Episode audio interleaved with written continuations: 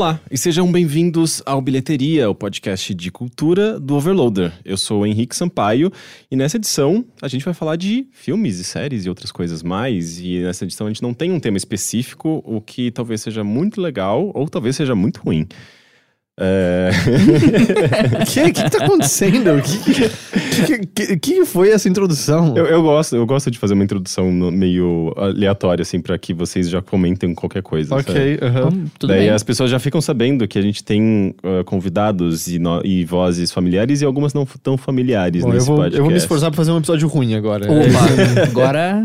A gente vai falar de alguns filmes que talvez as pessoas considerem bem ruins, então... Tá bom. ah, a gente vai falar de Suspiria, então? Pô. Ah, a gente falou de Suspira na semana passada. E, foi, e eu, eu, eu sei fiz, que o que eu, fiz que questão, eu achei ruim. Eu não gostei. Eu fiz questão, inclusive, de chamar pessoas que amaram, pessoas que odiaram. E foi interessante. É, mas não, nesse episódio a gente não vai falar de Suspiria. E por enquanto a gente vai falar dos apoiadores da nossa campanha de financiamento coletivo uh, que nos apoiam no Apoia-se. Uh, são Álvaro Sasaki e Daniel Palhares Geleno. São dois dos nossos apoiadores que entraram lá na nossa campanha no apoia.se barra overloader e contribuíram com três reais ou mais. Então, se você gosta do nosso trabalho, você pode fazer como eles e uh, contribuir com o seu rico dinheirinho Uh, isso faz com que a gente possa continuar produzindo esse podcast e outras coisas aqui no Overloader. Uh, e um outro, um outro recado muito importante. No dia 27 agora de abril, num sábado, das 14 às 22 horas, a gente vai fazer uma nova festa lá na VR Gamer que foi o local das, das últimas quatro, cinco festas que a gente fez. A gente é. fez bastante festa lá. Uh, e, no, bem, no, nesse sábado, no, no, dia 27, nesse não, no, no sábado, dia 27 de abril. Deixa eu falar. Eu você tá me desconcentrando. Ah, a culpa é minha. É, você tá okay. tá rindo. Uh, a gente vai fazer uma festa nos moldes das anteriores com, com bar, com música, com uh, jogos VR, se você quiser jogar. Obviamente você tem que uh, entrar numa listinha uh, que a gente sempre divulga lá no, no, na, na, página de evento da festa, no Facebook. É pago. Pra, é, exato, para você marcar um horário e, e se divertir lá com jogos em VR, mas isso, isso, é, isso é pago à parte. A festa em si é de graça, então se você simplesmente colar lá, você pode conversar com a gente, pode curtir o ambiente. Uh, mas a gente recomenda que você beba, inclusive. Porque é, é, é meio que para isso que a gente faz a festa. Que mensagem horrível! A gente recomenda que você beba. A gente, a gente, se a gente simplesmente fizer a festa e ninguém beber, a gente não, não ganha um tostão. Eu não bebo, então. Você não vai contribuir com a nossa festa? Não, eu. Com a nossa própria festa? Eu não tenho bebido. A tipo, gente contratou um bar inteiro só pra te servir. Eu já não tenho bebido como um todo, assim. Você na, pode beber água. Na última festa eu, te, eu fui beber água e tinha acabado a água. tá, dessa vez a gente tem que garantir que a água não acabe, até porque chega um momento em que é essencial que as pessoas bebam água, né? Hidrate-se. Então, uhum. Hidrate-se. É, bem, a partir disso, acho que a gente consegue uh, direcionar nossa conversa para as nossas recomendações ou não recomendações. Uh, antes disso, eu quero apresentar o Andrei Fernandes. É Andrei Fernandes mesmo? Isso aí, Olha, eu mesmo. acertei. Do nada veio, tipo, o seu sobrenome, sendo que Rapaz. agora há pouco eu tinha perguntado: caramba, qual que é o sobrenome do Andrei mesmo? E inconsciente coletivo o nome disso aí. Chegou, assim, foi lá pra nuvem e voltou, assim, pra mim. Uh, bem, o Andrei é o host do Mundo Freak. E fale um pouco mais sobre você para que os nossos ouvintes conheçam. Se bem que eu tenho certeza que eles já, já te conhecem. Quem, quem diria? Não, não sei. É, longos dias e belas noites, queridos ouvintes do Overloader. Cara, eu tenho que admitir aqui que eu tenho muita complicação para falar o nome do site. Ah, não é só você. Porque tem aquele RL ali que é, provavelmente é proposital, com toda certeza. A não sei que alguém que foi registrar era meio disléxico. Não sei se, se foi esse caso. Mas, cara, eu sou lá do site mundofreak.com.br, em que a gente é especializado em terror, casos insólitos e paranormalidade. Ou seja, a gente não fala só sobre cultura pop, a gente vai falar sobre todas as esquisitices que acontecem no seu dia a dia. Você escutou barulho de copo batendo na pia e tá Sim. sozinho em casa? Sim. Opa, lá. Escuta lá que você vai saber por quê. Porque provavelmente alguém arrombou a sua porta pra comer a sua pizza. Eu sabia, eu sabia. Longa história, gente. Mas faz sentido o que ele disse. É, inclusive, eu participei né, de um episódio do Mundo Freak sobre Twin Peaks. Inclusive, Sim. eu agradeço até hoje. Muito obrigado, porque eu adorei aquela, aquela conversa. Eu tava numa, numa necessidade de falar Total. bastante sobre a série. E daí vocês me convidaram, foi bem legal aquele episódio.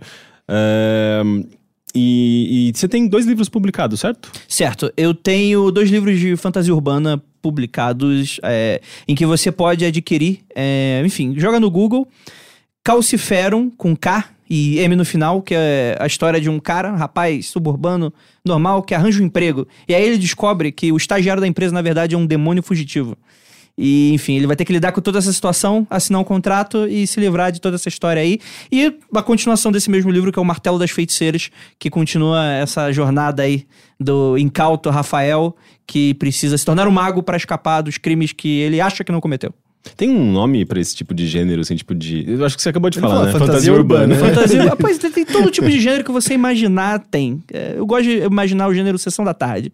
O primeiro livro tem muito Sessão da Tarde, o segundo ele é uma pegada mais esotérica, muito Gaspar Noé. Olha às vezes, só. talvez, não sei.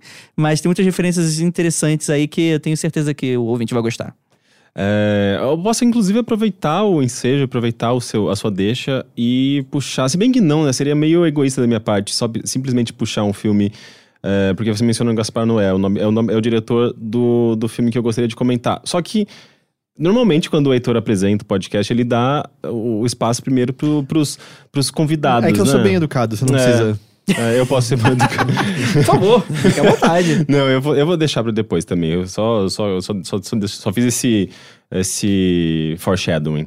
Eh, então, Andrei, eh, eu sei que você assistiu eh, Shazam, é isso? Não é Jazão? Jazão, Jazão, os Os Argonautas? Argonautas. Esse, eu- esse eu assisti também, eu era Esse é criança. lançamento. Opa, isso aí é novíssimo, né, cara? A Marvel tá com tudo, né? Com esse universo compartilhado dela. É, são eles, são os argonautas que na jornada, uma hora o, o Jazão ele pede pra ser amarrado Sim. no mastro pra ouvir as sereias cantarem, As né? sereias barra arpias não jogaram eles pro mar. Eu tinha muito medo dessa cena quando era criança. Total, total. É, tem, é, enfim, mas Shazam, né?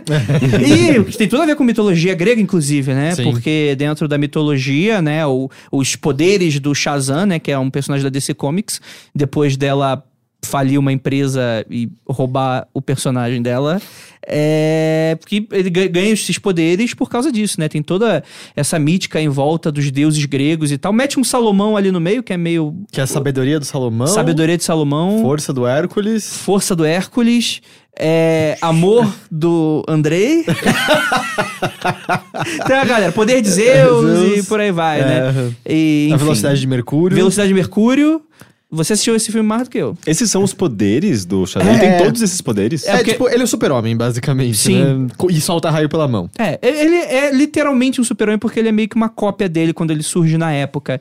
E. E que época foi essa? Ah, e aí você. é um pouquinho, mas assim. É, Mas é porque eu, de fato, assim, é um personagem Sim. que eu não fazia ideia que existia, sabe? Sim. Eu- É que ele hoje, ele, tipo, foi o Capitão Marvel durante um tempo, não é Ele isso? foi Capitão Marvel na Fawcett Comics. E o que que acontece? Quando o Super-Homem começou a fazer sucesso, tinha muita dessa coisa da revista Pulp.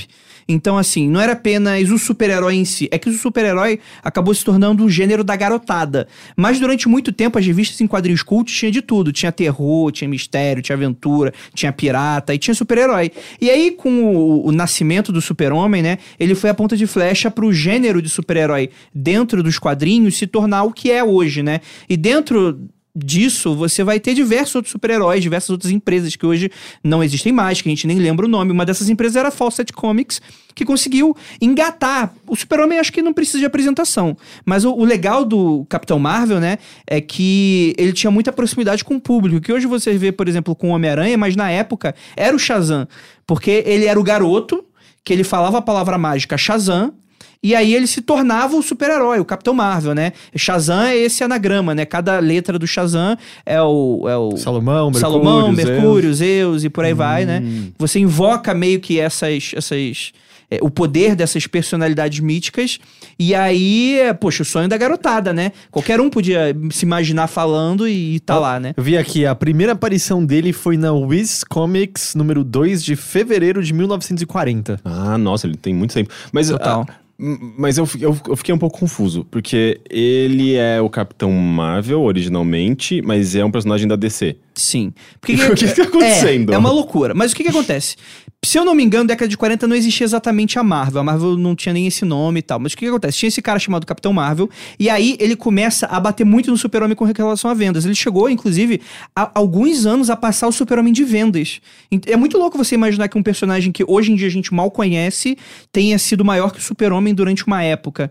E aí o que que acontece? Por ele ser basicamente uma cópia, não tem como muito fugir disso, né? Ele tem toda aquela aqueles poderes, tinha uma coisinha ou outra a mais ali, mas era um cara de capa, superpoderes que batia em bandidos, né? E aí a DC Comics, ele tinha um, pod- ela tinha um poder muito maior, inclusive conta-se a lenda relacionada à máfia e tal. Então começou a brigar na justiça e acabou ganhando. A, a Fawcett, na época, acabou tendo que pagar muita grana, acabou falindo, porque a Fawcett era uma empresa bem menor do que a DC na época e eh, o, o Capitão Marvel era o carro-chefe.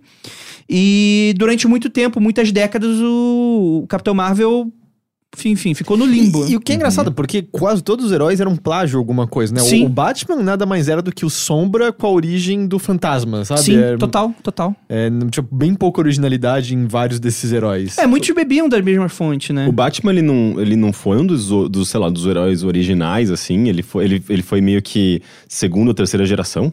É, é, não, ele é antigo, mas assim, o que eu falei, ele é, ele é basicamente o Sombra, que já era muito popular, especialmente Sim. em radionovela, se eu Uhum. não tô enganado na Total, época. total. A origem dele é a mesma do fantasma, ele faz o juramento Uau. depois da morte dos pais de acabar com toda a bandidagem no mundo. Esse é o juramento do fantasma na praia, né? Acabar seja, com e- toda a forma de pirataria. E o fantasma é anterior ao Batman? É, o Sim, fantasma total. anterior. É, é que antes, é que hoje o super-herói ele tá muito na cultura popular como essa coisa do, do jovem e dos quadrinhos, né? Mas antigamente era muito Zorro, era muito faroeste, Tex, piratas, é, é, era um, todo um arca... O Alan Moore chega até a brincar com isso, né? No mundo de super-heróis, as revistas em quadrinhos ficaram nos piratas, né? Você não tinha quadrinhos de super-heróis no mundo de Watchmen. E, ou seja, permaneceu daquela maneira. Ah, o Cruzeiro lá, o- É. é... é baseado nisso? É, sim, sim. As pessoas liam, os- a garotada lia. Fantasma, não lembro agora. É, é. Contos do Cargue- Cargueiro Negro. Cargueiro Negro. Isso aí, isso aí. Enfim, mas a história é que o, o Capitão Marvel ficou no limbo durante muito tempo, até que a DC acaba comprando. Não lembro se exatamente a Fawcett, mas os personagens da Fawcett. Mas em algum momento isso chega na mão da DC. E aí você tem um problema. A sua maior concorrente se chama Marvel e você tem o Capitão Marvel. E aí, enfim, eles aproveitaram que o cara gritava. Que a- o garoto que ele gritava Shazam. E beleza, não, esse vai ser o Shazam, né? E bem ou mal, já teve revista na época que teve o nome de Shazam, mas era Capitão Marvel e mudou pra Shazam e tal.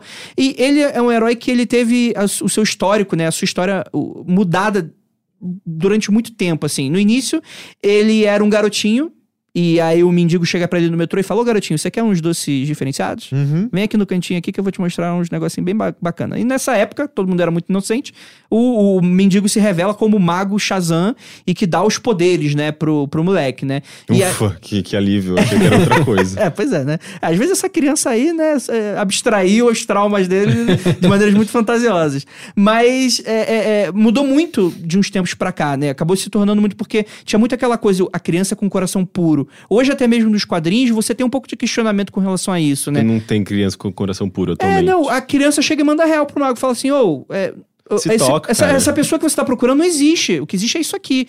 E aí meio que é o que mais ou menos que rola no filme, no né? filme é, tem essa, esse confronto. Porque no quadrinho o, o Adão Negro tá chegando, então ele, o mago tá meio sem tempo, e aqui no, no, no filme rola mais ou menos algo bem parecido, assim, né? Os demônios, né? Os sete pecados capitais fogem e ele precisa de alguém, e o primeiro que arranjar é isso aí. Ele pega o. o- no filme o maloqueiro, né? chega lá e fala. man- não manda, chega mandando real, mas ele acaba, enfim, adquirindo os poderes e tal. Mas é uma origem muito parecida, mas que muda um pouquinho os detalhes, assim. Eu tô louco. Eu acho que eu já li um quadrinho que é a morte do Capitão Marvel. Você tem o Reino do Amanhã. Talvez seja isso que você esteja falando. Não, é que era algum personagem que ele troca de lugar com um garoto. E aí a pessoa, quando é o garoto, ele tá meio que num vórtex espacial. E aí quando o garoto falava a palavra que eu achava que era Shazam, o garoto que ia pra esse vórtex e os poderes vêm de uns braceletes, mas isso dá câncer nele e ele morre. É, é, aí já é mix de quadrinhos, e aí eu já não vou, vou falhar um pouco. Mas eh, pra você ver o quão louco é, existia uma época nos quadrinhos esse conceito de que, na verdade, o, o, o garoto não se tornava o Shazam. O Shazam já existia em alguma dimensão, e quando o garoto o Shazam, ele fazia um swap. Ele ia pra dimensão do Shazam e o Shazam vinha pra nossa dimensão, mas hoje em dia também já caiu por terra essa, esse conceito e não Então, tem mais. Não pode ter sido a morte do Capitão Marvel, isso que eu li? Pode ser, Pode eles ser. mataram tanta gente. é- Tem tanta morte nos quadrinhos, gente. Eu, eu sei. lembro de ler alguma coisa assim. Mas o lance do filme atual, a que você mencionou, tem uh, essa coisa do- dos sete poderes, dos sete, dos sete pecados É, o capitais. vilão, o vilão do filme são os sete pecados capitais. Sim. Nossa, é tipo é uma coisa meio cristã, assim, valor, valor meio cristão. Pior que não, pior que não. Os, o- pe- os sete pecados capitais têm uma base cristã, não tem? Sim. Sim, mas são os bichos no filme. É, é. Se não me engano, é bem católico, inclusive, não é nem tão cristão, é católico, full católico, né? Que- Questão dos pecados, expressão dos pecados e tal. O, a questão é que o Shazam, pelo menos no filme, é, e nos quadrinhos também, assim, tem os sete pecados no, no, no filme, eles fazem um pouco dessa salada mística esotérica, né? Então, ao que dá a entender no filme, é, o, é alguém que já foi o Shazam antes, que meio que foi do mal, se corrompeu, por isso que ele só quer criança com coração puro, né? O Mago Shazam. É, e que criou esses, essas criaturas, né? Que é, seriam os pecados da humanidade. Ou seja, não tem nada a ver com, com uma origem é, do, do plano real físico que a gente tem aqui hoje em dia, histórico e tal. Mas é só uma referência. E, inclusive, talvez uma das críticas com relação ao filme é que é muito pouco usado o, o, o conceito, né? Você, aqueles demônios não infligem, não faz a pessoa ficar mais pecaminosa. Eles só estão lá pra ter um nome muito legal e a aparência deles que muda, é isso, né? Mas, Mas- no fundo eles são capangas. Mas qual que é o grande conflito do filme, assim, tá? Tipo, você tem esses demônios, o que, eles representam, qual que é a ameaça que eles representam e o que que é, qual é o objetivo do Shazam? O legal é que é o seguinte, eu não tava esperando nada, eu também não conhecia muito dos quadrinhos, eu fui procurar depois, né? Escutar várias pessoas, conversei com vários amigos que, que liam e tal. E eu achei um conceito muito bacana, principalmente com o que eles fizeram no filme. O filme começa, não é spoiler, isso é a primeira cena do filme, no qual você tem um garotinho sendo chamado lá pra dimensão do mago, o Jazão. Shazam. E aí ele é oferecido, só que o mago sempre testa pra ver se a criança tem coração puro. E essa criança é o vilão do filme, né? Porque na hora que chega lá a- a- o moleque, tem o- as estátuas dos demônios, dos sete pecados, e dá a entender, não, não é dá a entender, né? O próprio mago, ele fala bem claro que ele que aprisiona, aprisiona esses monstros e ele tá perdendo a força. Então, em algum momento, eles vão se libertar. E entra todo um conflito no filme que eles acabam se libertando no, no início. E esse que é o legal, porque quando o garotinho que se torna o Shazam no filme, ele chega, meio que o mago tá meio desesperado. Fala, ó, bicho, vai ter que ser você mesmo, tu vai ter que ser o, o Shazam, porque estamos sem tempo e é isso aí. Porque o verdadeiro conflito no filme, ele é um filme em que você tem esse garoto que é... é o... Esqueci o nome dele, qual o nome do... Eu não me lembro o nome do vilão. Billy. Billy Batson. Ele... Ele é o Merlin. Não, não. Do, ele é o Merlin do Kingsman, não é? Ah, Não é ele? não sei. Ele não é o Merlin no Kingsman? Eu... Do primeiro? Do, do segundo também. Não, o segundo eu não vi. Mas ele tá, no- ele tá nos dois, o Merlin. Aí eu, já acho que é. sei. Enfim. Enfim. Tá- o Merlin também tá naquele conto do Arthur. Rei Arthur, já ouviu Olha falar? aí, ó. É, só, é uma informação muito importante. Fica. tá dada a informação. e aí, o, o interessante aqui, você tem esse garoto que é órfão e ele vai. É oferecido pra ele esses poderes do, do, do Shazam, né? Que é o protagonista do filme, ele acaba se tornando um super-herói e tal. E o grande conflito do filme é sobre a família. É sobre aquela velha história, né? Pai é quem cria, na... enfim. Tipo, ele é, um, ga- ele é um garoto órfão, ele procura a mãe desde que ele é criança, porque as cenas iniciais do filme são os dois se separando numa, num, num, num parque e tal. E ele busca essa mãe de qualquer maneira. E aí ele acaba Sim. indo parar nesse lar adotivo com.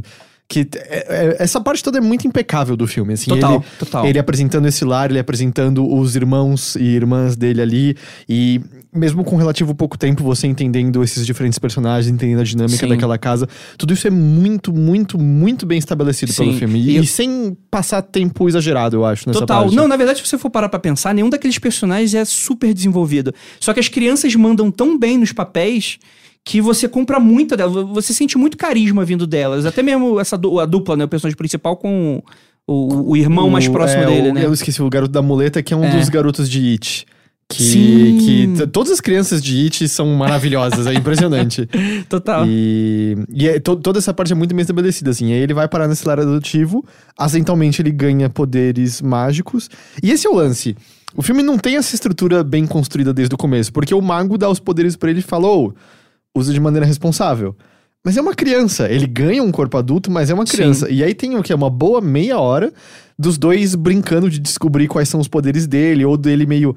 Peraí, eu tenho um corpo adulto agora, vamos comprar Sim. cerveja, sabe? Mas ele, ele é sempre adulto a partir desse momento? Não, quando ele fala Shazam, Ah, entendi. e aí quando ele Por fala. isso que ele é meio.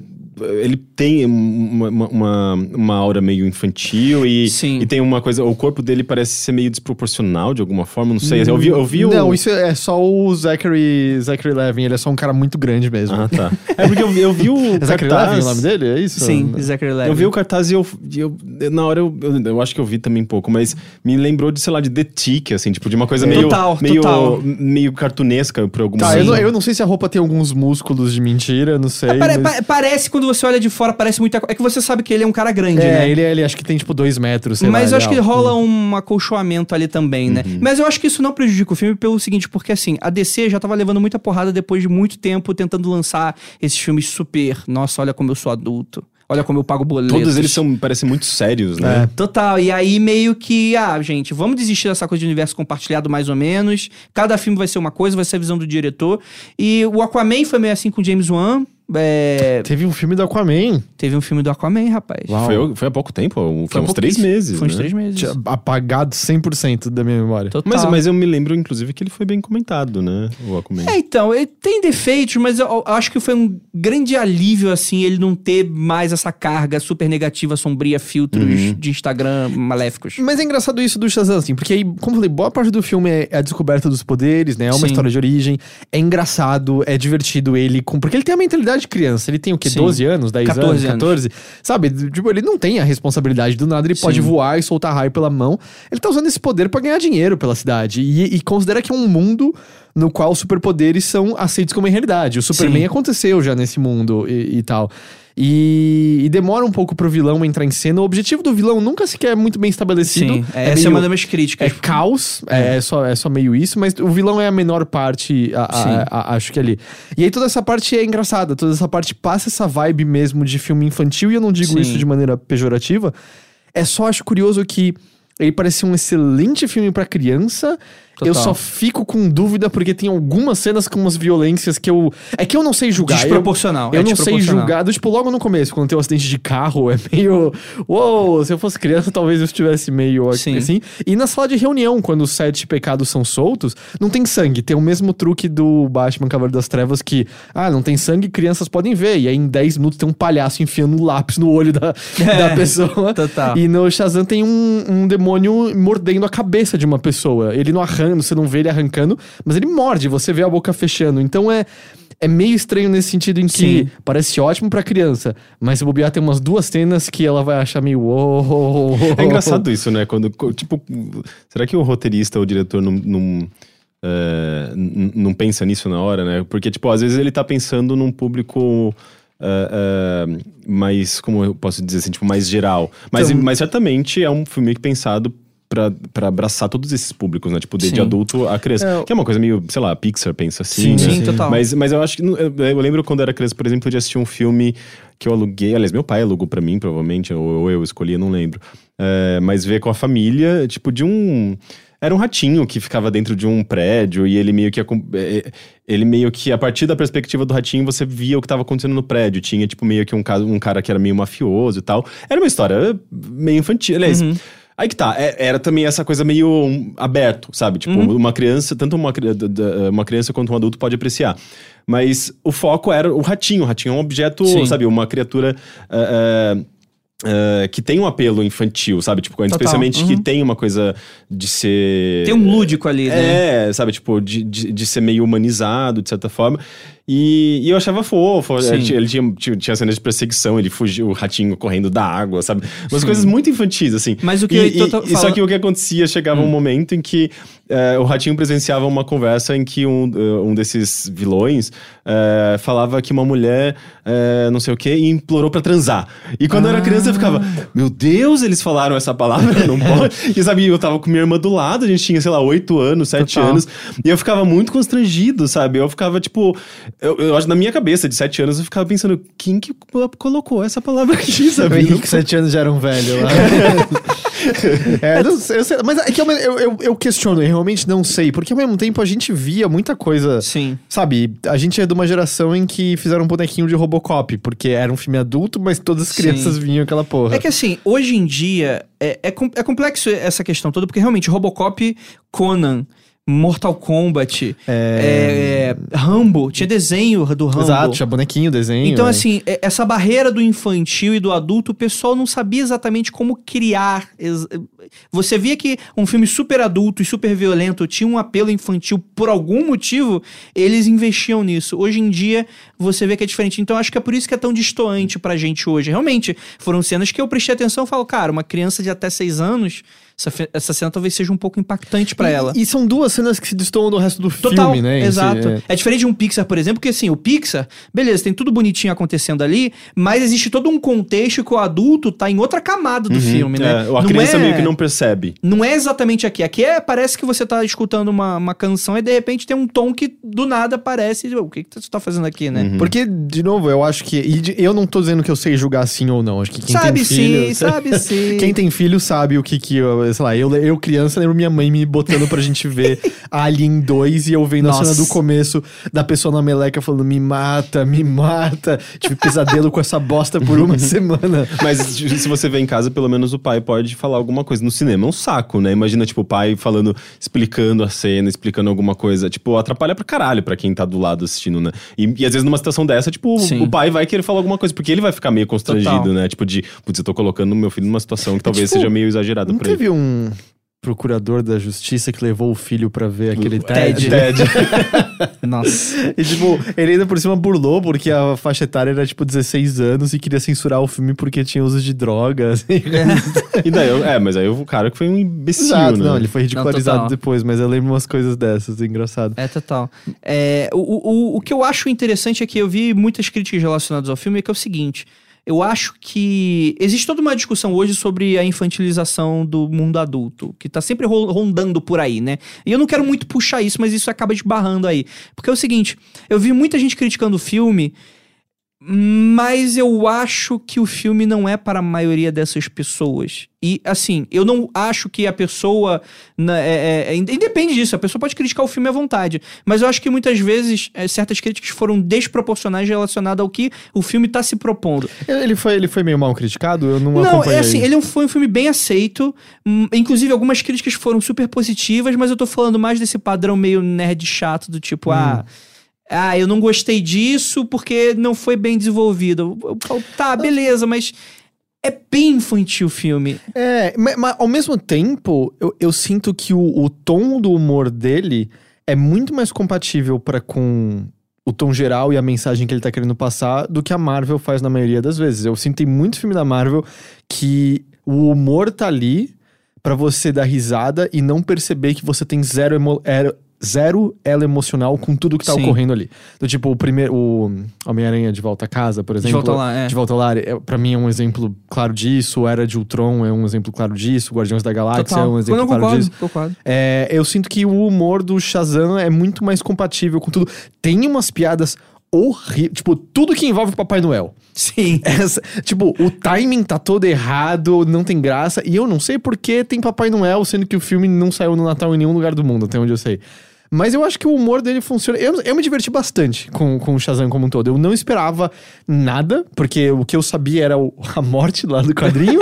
e por conta do, do Injustice, o jogo de videogame. Sim. É tudo que eu. Não, mentira, acho que eu vi o Shazam no Liga da Justiça desenho animado.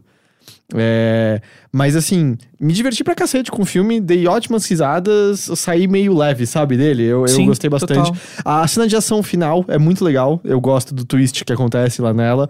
É, me pegou bem de surpresa, até porque eu não sabia nada daquilo. Exato. É, mas é, eu, eu achei que funcionou, funcionou bastante bem no- como um todo, como um filme. Sim, sim. É, é assim, eu, eu assisti duas vezes, eu parando pra analisar uma segunda vez, assim, eu comecei a, a perceber um, certos buraquinhos, assim, de roteiro.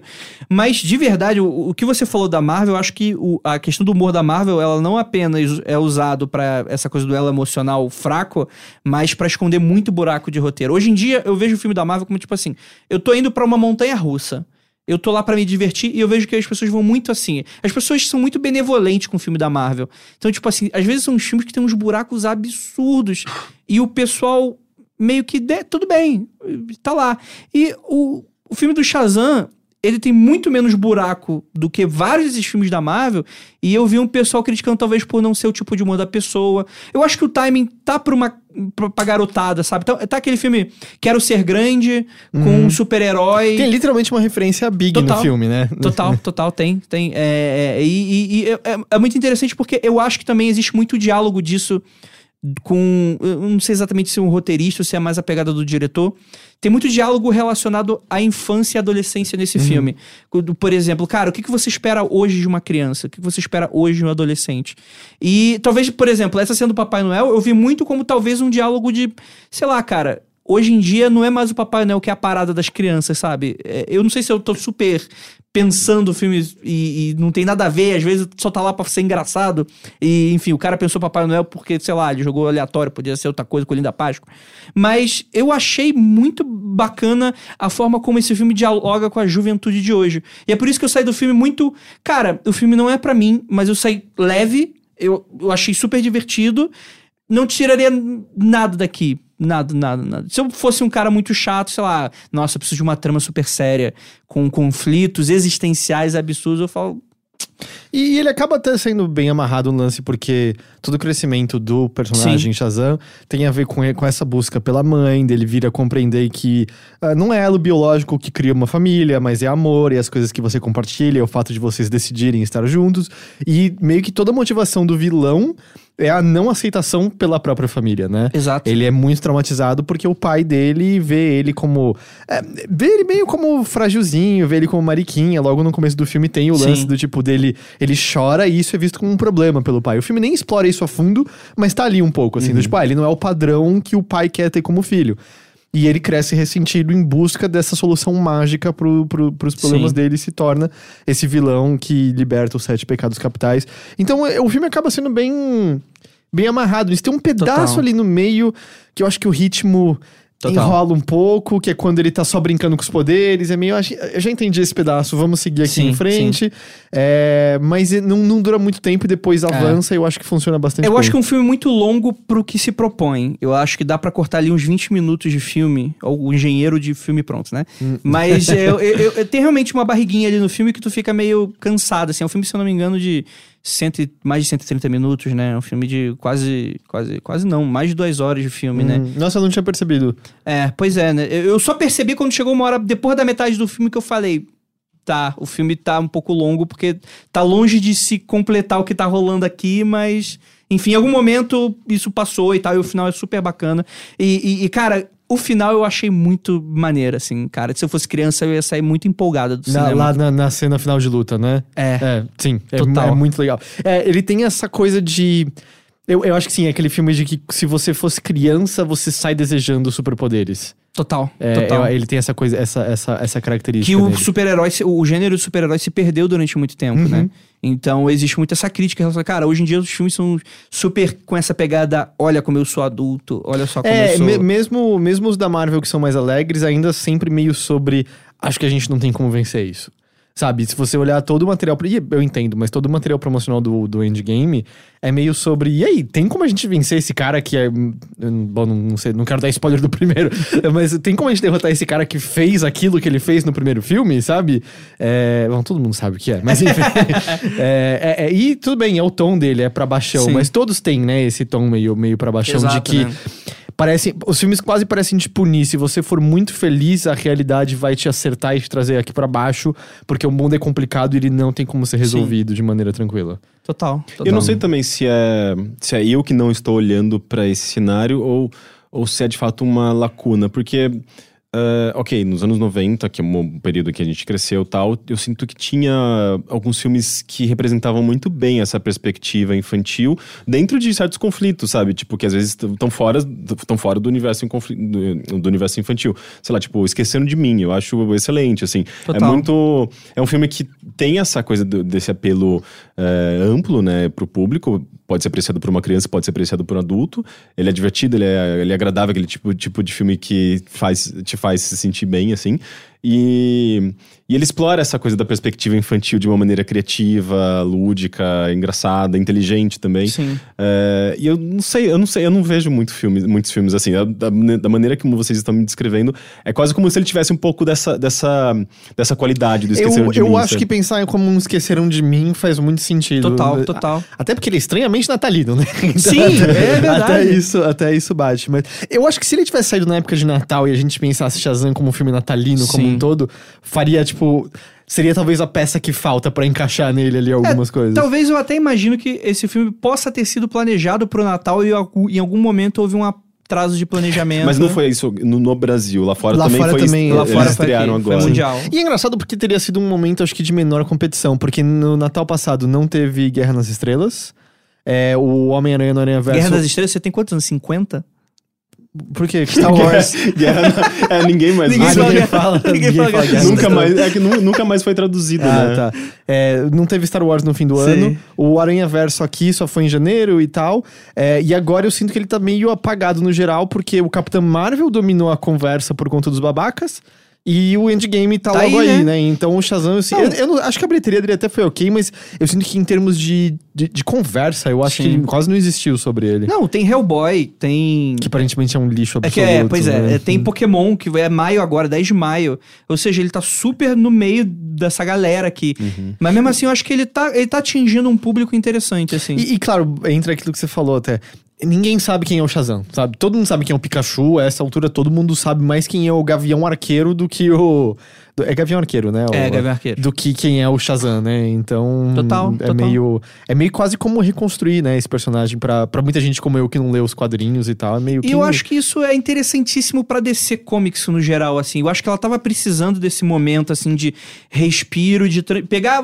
Vamos pegar esse personagem que ninguém tá esperando nada e vamos remo- remodelar. Vamos, vamos mudar o que que a gente tá fazendo até agora. Eu acho que isso foi um passo muito importante se a DC quer tá aí pros próximos 10 anos numa competição mais. Enfim, que a Marvel não esteja socando a cara dela e jogando ela no asfalto, como fez nos últimos, Constantemente. é, como fez nos últimos 10 anos, sim, assim. sim. Tava precisando. Mas é, é um filme super divertido. E você tava falando do diretor, o diretor, eu esqueci o nome dele, o Sandenberg. Ele é o mesmo diretor do daquele Lights Out. É Lights Out? O da, da moça que desaparece quando você acende a luz. Ah, Nossa. de terror. Então, porque ele faz uns curtas, ele fazia uns curtas no Sim. YouTube, que tem esse curta de, da moça que sim, apaga, sim, sim. acende o interruptor, vê a silhueta, apaga, some. E tem vários curtas de terror. Essa moça dos curtas é a esposa dele. Uhum. Ela tá em todos os filmes que ele faz. Ela é a moça que morre logo no começo do filme. Quando ela Ah. encosta na porta e pulveriza. Não, ah, não sabia, É, que é, legal. é. tipo, ela tá no. na- é que eu esqueci se é Lights Out mesmo, uma versão longa. Ele dirigiu Annabelle 2, se eu não tô enganado.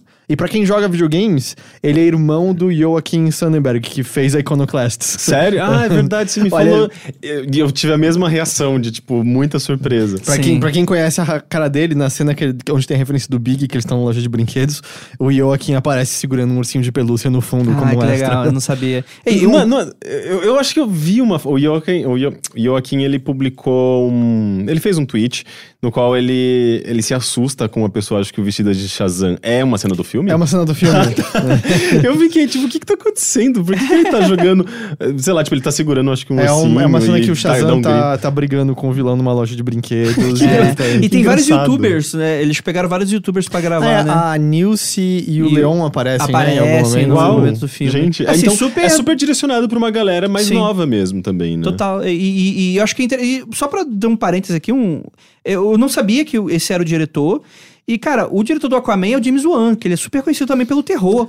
A o ADC tá pegando só diretor de É terror pra, pra fazer. O James Wan é do The Conjuring. É o do The Conjuring, que hoje é, é, também a Annabelle, acho que. eu- não, o primeiro Annabelle não foi. Mas ele, ele é super famoso no terror.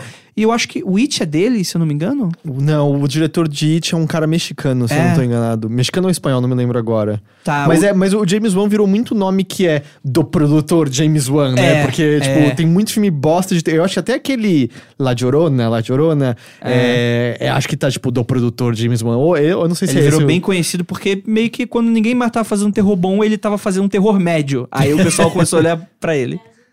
Argentino? Eu, errei duas vezes então, mas eu, eu acertei a língua que ele falava, pelo menos. Mas o diretor de It é argentino. Obrigado, Roberta. Olha aí. Legal. Uh, vocês têm alguma coisa mais, assim, pra complementar? Mas eu, eu fiquei interessado. Eu que não conhecia nada de Shazam, ele me pare... vocês me venderam uma, De, uma de imagem verdade, muito assim, mais dado que positiva. você não ama super-heróis, eu acho que dá pra esperar aparecer, bom, em algum catálogo que seja e tal. Não acho que você precisa correr no cinema. Aliás, foi um desses filmes que foi super caro, porque só tinha sessão 3D. E, mano, o 3D dele é inexistente. É, É, não só. É quase assim, você tem que pagar mais e pra ter que botar um óculos pra não ver o filme embaçado, sabe? É a única coisa. Mas ele é, ele é muito leve, sabe? E, e quase foi. Eu saí do cinema meio. Eu tava precisando de uma coisinha Sim. leve, assim. Eu comi pipoca, tomei Coca-Cola e saí meio. Ah, até que o mundo não é um lugar horrível. Aí eu liguei o Twitter e lembrei que o mundo era um lugar horrível. É, pois é. mas, Mas assim, foi um filme leve e gostoso. Eu vou deixar só um protesto. Que eles zoam todo o mundo esotérico. Dá pra, dá, dá pra dar. Mas é coisa de quadrinho, né? Quadrinho gosta de pegar essas referências e, e jogar assim. Mas é, é muito jogado, assim, realmente. Tipo assim, tu tem o, o Hércules, os Zeus, aí de repente Salomão. Aí tu falou, what? O que, que tá acontecendo aqui, cara? Oriente Médio? Hã? Mas é aí que a gente lembra 1940, né? E É, acho que devia- é. quer dizer, nem sei quando que a origem dele foi criada, mas. É, por aí. por- Não, tem uma. Assim, é, tem um personagem icônicíssimo que é. Se o Shazam é obscuro, imagine esse personagem, que é tipo é o vilão B do Shazam, que é uma lagarta inteligente. Eu, eu tive que ler sobre depois porque eu fiquei muito confuso com isso. Então, eu não vou falar exatamente o spoiler ou o contexto, mas é uma lagarta que ela é uma super vilã inteligente que manipula a cabeça das pessoas. E é isso. Em algum momento, talvez apareça, ou talvez não, não sei, não quero dar spoiler pra ninguém. Mas eu só vou falar uma última, última coisinha. A cena final do refeitório, é, eu gostei daquela cena. aquela ali, nossa, Mas eles já legal. confirmaram que o The Rock vai ser o Adão Negro, não não confirmaram? O- se eu não me engano, se não me falha a memória, o The Rock, ele tem contrato. O Adão Negro é o super vilão do Shazam, né? Que ele não aparece no filme, quem aparece é o clássico Dr. Silvanas, que na verdade o original é Silvana, não, Silvanas, mas aqui no Brasil ficou super conhecido. E era pra sair um filme do Adão Negro antes desse filme do Shazam. Ah, não sabia. E por algum motivo eles tomaram na consciência uma ideia genial que foi, pelo amor de Deus, não façam isso. Não é, tipo, se o Shazam sentido. não é conhecido, o Adão Negro é Pois menos é, ainda. mas o The Rock eu tenho certeza que ele levaria a galera pro cinema, né? Mas. É, mas ele, ele teve alguns filmes do tipo, o The Rock não é garantia que o filme vai fazer sucesso, né? Baywatch foi um fracasso, por exemplo. Aquele do macaco, você sabe se é, foi bom? o- Então esse eu não sei, o Rampage, né? Do Rampage. Esse eu não sei. Eu sei que o Jumanji tinha sido bom, mas aquele do terremoto eu acho que também não foi grande coisa. Então, do, tipo, quando o filme é muito ruim, eu acho que The Rock não Entendi. é garantia de que vai ser incrível. Se for, se, se for o Adão Negro pra um próximo filme, cara, eu vou ficar bem empolgado, de verdade. Eu acho que eu vou no cinema de novo. Então, assim, é um filme que eu super gostei. Assim, se você gosta dessa temática e quer ver um filme legal e divertido pra família, assim, sei lá. Leve sua, sua criança que gosta de ver cabeça sendo arrancada. É, com essa história toda do, do Shazam, desse, eu me lembrei de um. De um é, de um acontecimento que eu nunca comentei no bilheteria, até porque eu não encontrei um, loca, um, um, um momento pra encaixar. é, que recentemente eu fui no Hop Hari. E tem toda uma sessão lá no Hop Hari é, é, temática da, da DC, né? Ah, É? No passado era a. Vila César. Vila Sésamo e eles substituíram pela, por propriedades da Warner. É, faz bastante tempo isso, faz eu acho que mais de cinco anos. É, então tem a parte mais infantil.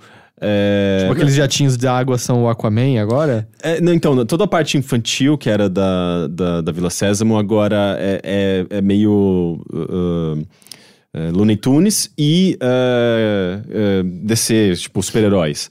Então, tem, sim, tipo, é meio misturado, assim, tipo, tem umas coisas lá, tipo, do, do Pernalonga, do Taz e tal, e tem também, tipo, dos, dos super-heróis. É meio esquisito, assim, mas, não sei, me incomodava, sei lá, por exemplo, uh, no... Na, naquela, naquele looping, sabe? Que é um loop que vai e volta. É um lance agora, tipo, do, do super-homem. E quando a, a- o carrinho vai e faz aquele movimento que- super acelerado pra pegar impulso e voltar, é, é como se fosse uma explosão. E eu acho super ina- inadequado você botar isso no meio de um, de um brinquedo de um parque que já teve sérios problemas de acidentes, né? Sim, pessoas já morreram. Pois é, e toda hora que aquele carrinho saiu, eu achava que o brinquedo tava se- literalmente se explodindo. Era bizarro, assim, tipo, um negócio muito esquisito, muito mal, na minha, na minha opinião, meio mal pensado. Mas daí tem, tipo, um, um, um brinquedo específico que foi. É uma- é uma- foi uma, uma experiência que eu não consigo nem descrever muito bem. Que é, é uma atração do Lanterna Verde, é, chamado, acho que no passado já devia existir, mas eu não conhecia, chamado Cinematron, cin, cin, alguma coisa assim. Não é aquele que a cadeira fica mexendo? Pois sim. O do, que tinha o do dinossauro no passado. Exato, eu nunca, eu acho que eu não, eu, eu conhecia o outro simulador que era, não era o da pirâmide, mas tinha um simulador eh, mais naquela parte da, da de arqueologia, de dinossauros e tal, mas esse, esse daí fica nessa parte infantil, eh, que é um cineminha que tem essas, essas cadeiras que se movem. Mas aquele, tá, aquele do dinossauro era a coisa mais legal do mundo quando eu vi no Hop Harry sei lá, essa altura, 15 anos. olha, talvez tenha envelhecido muito mal, Eu porque... vou- Espe- talvez? Especialmente quando você coloca eh, um. eh, quando você embala com. Com, com lanterna, lanterna verde, que, tipo, eu achei que foi uma coisa muito esquisita, porque você basicamente entra nesse ambiente que é uma sala de cinema, eh, com. no- que, que em vez de cadeiras você tem, tipo, como se fossem uns carrinhos, assim, meio que um negócio futurista, uma nave. Você entra lá, tipo, coloca aquele sistema de segurança, né? Tipo, fecha aquela, eh, aquela gradinha. E tá, eu falei, uau, vai, vai ser um mega simulador, alguma coisa. tipo, esse negócio vai voar, vai, sei lá. Mas enfim, você sabe que, que não, não tem muito espaço, assim. Tipo, você, você sabe que aquele negócio só vai se mover. E de repente eles passam, acho que provavelmente alguma cena de algum filme do Lanterna Verde. Lanterna Verde tem quantos filmes? Um. Tá, então Nossa. é certamente uma cena de, de confronto do Lanterna Verde com um monstro gigante. eh, e deve ser provavelmente cenas do filme, eu imagino. Eu- será? Aquele Cara, filme é um lixo. A é, própria... nossa, Eles é mesmos renegado, zoam né? aquele filme até dizer chega. Bem, então talvez esteja compatível, porque de Quer fato dizer, era o Ryan horroroso. Reynolds o filme pelo menos até dizer Era, chega. eram coisas horríveis. Tipo, era basicamente um monte de, sei lá, um, um personagem de massinha, praticamente, enfrentando um outro personagem de, mas de tão feio que era o 3D. Não, sabe? não, então não deve ser. o- Porque É, assim, de não fato, o vilão do filme é uma meleca amarela, né? É. Era, um- era um tipo um, um monstro gigante, assim. Eventualmente eles vão pro espaço e muitas explosões e coisas, tipo, indescritíveis, assim, porque um 3D é muito. É, ele derrotava o vilão Jogando ele no sol. Era é exatamente É isso. isso. É exatamente Cara, como é que isso. tiveram coragem, meu isso, Deus. vir- isso foi exibido no Hop Hari, numas umas cadeirinhas que pulsam e vibram e tentam acompanhar o movimento do filme. Mas aí que tá, eu cheguei num ponto em que eu ficava me questionando, tá, ele tá colocando a gente dentro de um carro? Não, porque a câmera simplesmente tá acompanhando o, o Lanterna Verde enfrentando esse, esse monstro em diferentes ambientes. E tipo, ele não tá representando um veículo, um ele tá, tipo, simplesmente. Teve movimento na cena, a cadeirinha vai se movimentar. sabe? É tipo, é um por um pro que tá acontecendo no filme. É tipo D-Box. de- É, que cinema- é o lance que tem na, na- no Cinemax, não é? É, sim. E eu. É um conceito que não entra na minha cabeça, porque o que, que é pra. Pra representar aquele movimento. O que tá aparecendo na tela, É, mas basicamente. a- às vezes ele acompanha o movimento da câmera. Tem umas panorâmicas que ele fica, tipo, indo e inclinando da esquerda pra direita. É um assim. negócio que, tipo, eu não consigo entender. Porque às vezes ele tá representando o movimento de um personagem, quando ele tá, sei lá, fazendo um- uma curva. Daí a, a cadeirinha tenta fazer um movimento como se fosse simulando a sensação de fazer essa curva, um drift. Ou, ou quando ele entra, o personagem, sei lá, tá dirigindo um veículo, ele entra num, num terreno eh, meio desnivelado. Então a começa É, a pular. é isso, é. E daí eu fico. É pra representar o que exatamente? A sensação do personagem, a- a- o movimento da câmera. Olha, eu vou dizer que. É uma confusão. Eu fui, eu fui três vezes no D-Box, eu fui assistir. Velozes e Furiosos, que eu, Eu sei. assisti a Velozes e Furiosos. Mas aí parece que faz algum sentido. Eu fui assistir Mega Tubarão. Nossa. Eu fui- o Mega Tubarão foi em 4D, espirrou até água em mim. Meu Deus! E eu fui ver o Divergente parte 2 ou 3. eu não lembro agora. Rapaz. Eu espero que É você tenha sido é, coagido ou tenha ganhado algum dinheiro. Não, é que o Divergente, o que aconteceu foi uma vez eu, eu queria fazer alguma coisa e não tinha nada pra fazer. Eu convenci o Gus a ir ao cinema. Eu falei, ah, é um filme de ficção científica, quão ruim pode ser? E deve é- custar 40 é, reais é, a não, é- entrada é pra essa ridiculamente- sala. eu acho Vocês que é sabem que vocês pagaram que muito de namorado. no- no- Não, então, só que aí o lance é que o, o filme é horroroso, horroroso. Só que aí foi muito caro. Agora que a gente já viu o primeiro, a gente tem que ver os outros. Mas nem tem o fim da história, porque foi tão fracasso que não fizeram o último filme. Que seria um quarto? Eu acho que seria. Ou a gente só viu dois. Não. São Tipo, três filmes, não são? São três. Eu não lembro Meu se. Deus, não, são três filmes é sufi- suficiente Então, pra mas você é terminar é- qualquer história. Não tinha, e aí eu não lembro agora se são dois ou três filmes. Eu sei que a gente viu que tinha. Aí era pra ter mais um pra acabar a história, só que era um fracasso e não teve. Aí resolveram que ia ser uma série, mas aí morreu tudo, então não tem final a história. Meu Deus, eu- enfim. Mas, é, é, sim, é igual o de box, que, eu- que até então eu não tinha relacionado. Depois que, que eu fui nesse negócio. Eu, que eu, fui- eu fui no Cinemark, eu tinha inclusive umas cadeirinhas lá pra você experimentar, pra você É, saber como sim. que é o D-Box. A gente viu o trailer de Dumbo nas, nas cadeiras do D-Box. Eu falei, é igual aquela merda do Hop Harry, sabe? Tipo, eu não jamais pagaria pra, pra assistir um filme inteiro, duas horas, tipo, trepidando, Mas, sabe? tipo- é, é tipo você tá num, num carro andando por, por paralelepípedos. Mas é, e é bem É mais. super cara, desconfortável. Você falou 40 reais. 40 reais era quanto tava o Shazam em 3D numa segunda-feira. Pois É, é, porque tá muito caro. Porque a gente consegue pagar meia, mas é, eu acho que o D-Box é tipo uns 80. Meu Deus, é- é- é- eu não entendo por que alguém pagaria pra ir assistir um filme inteiro numa situação dessa. Ainda mais um divergente, né? Realmente é uma, é uma Então, loucura. o Divergente foi o choque, assim, quando a gente falou, cara, vamos ver de box, vamos. Aí chegou muito certo, a gente quer ver. Aí a moça falou o preço, era meio tarde demais pra dar pra trás, sabe? Mas meio, oh, oh, isso, isso é caro, né? O Mega Tubarão, a gente, a Nina ganhou os ingressos, a gente viu de Ah, graça. pelo menos.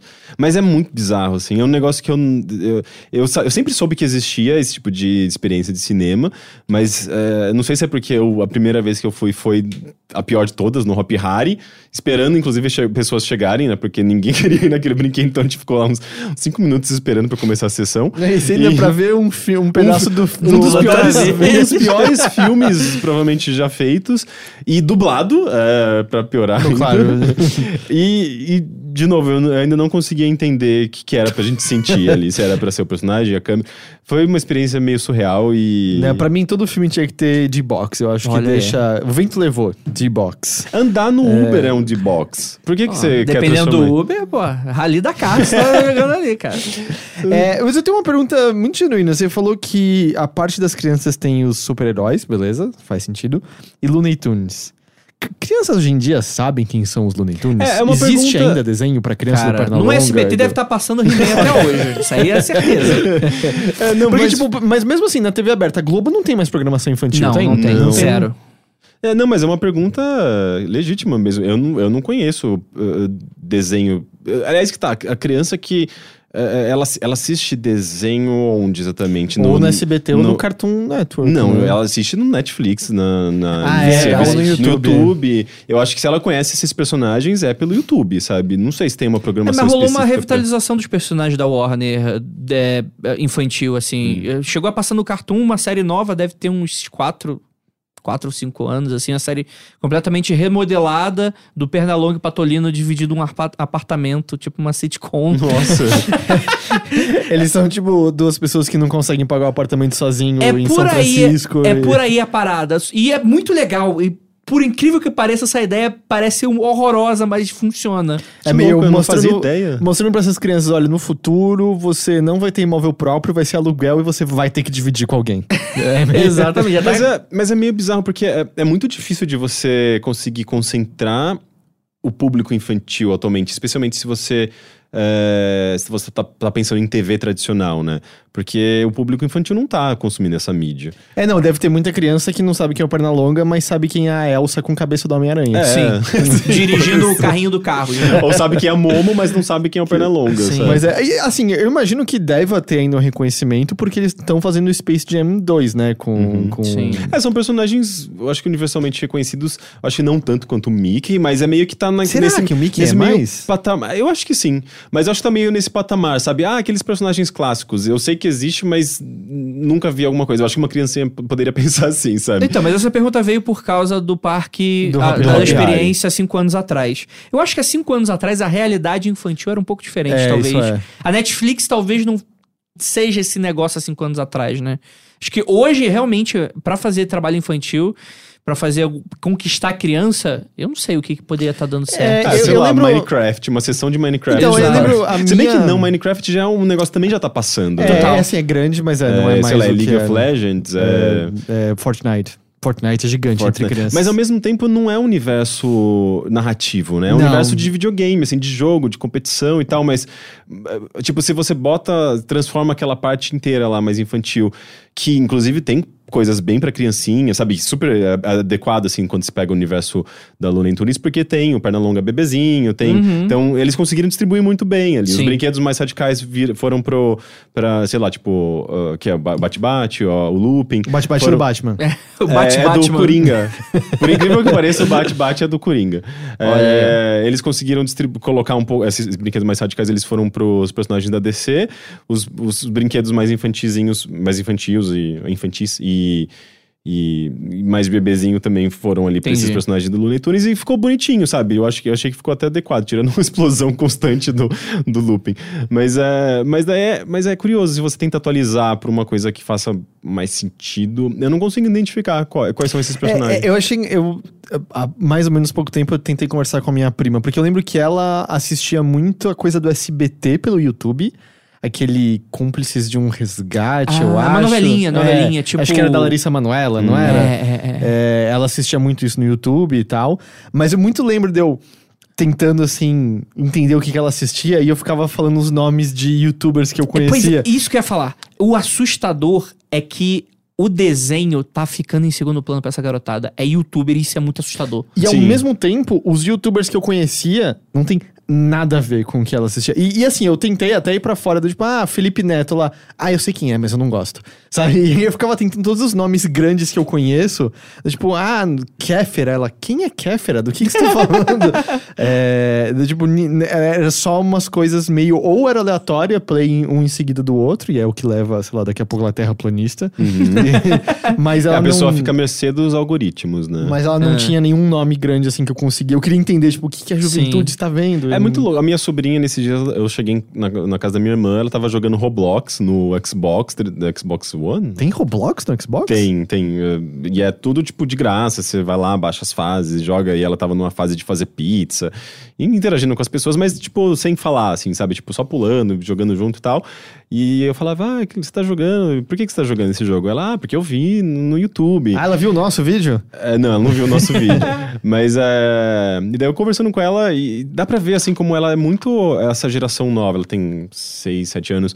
Essa geração nova de, de ter o YouTube como referência, sabe? Ela queria, ela quer ter o canal dela, sabe? Ela pediu pra mãe dela de Natal a câmera pra fazer vídeo no YouTube.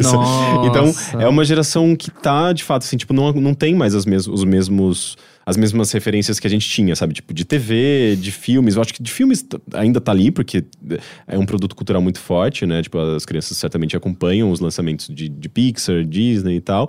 É, ou o próprio Marvel, DC. Mas eu acho que o YouTube é tão forte quanto todos esses produtos que são pensados para um, pra esse público. É, só que no caso do YouTube, você tem essa questão, tipo, às vezes o que está sendo produzido ali não é necessariamente pensado é, com esse valor didático, com esse valor educativo. Sim. É meio que simplesmente jogado ali, sabe? É. Então, é, é- isso que é o que gera pra mim essa preocupação, sabe? Tipo, será que é, a gente vai ter uma geração que tem, digamos, uma maneira de pensar muito diferente da nossa, que, que a gente cresceu, digamos, com produtos pensados pra gente, sabe? Quando a gente era criança. Com certeza. Então, eu não sei, a gente vai, a gente talvez ve- veja um fenômeno comportamental, assim, bastante curioso, assim, pros próximos anos. Eu acho que não vai nem fazer sentido daqui a 30 anos alguém perguntar, ué, mas a pessoa não conhece Roblox? A parada tá tão acelerada. Porque, tipo, por exemplo, rolou aquele. O, o- lance da polêmica lá com o velhinho vovô do, do slime. Hum.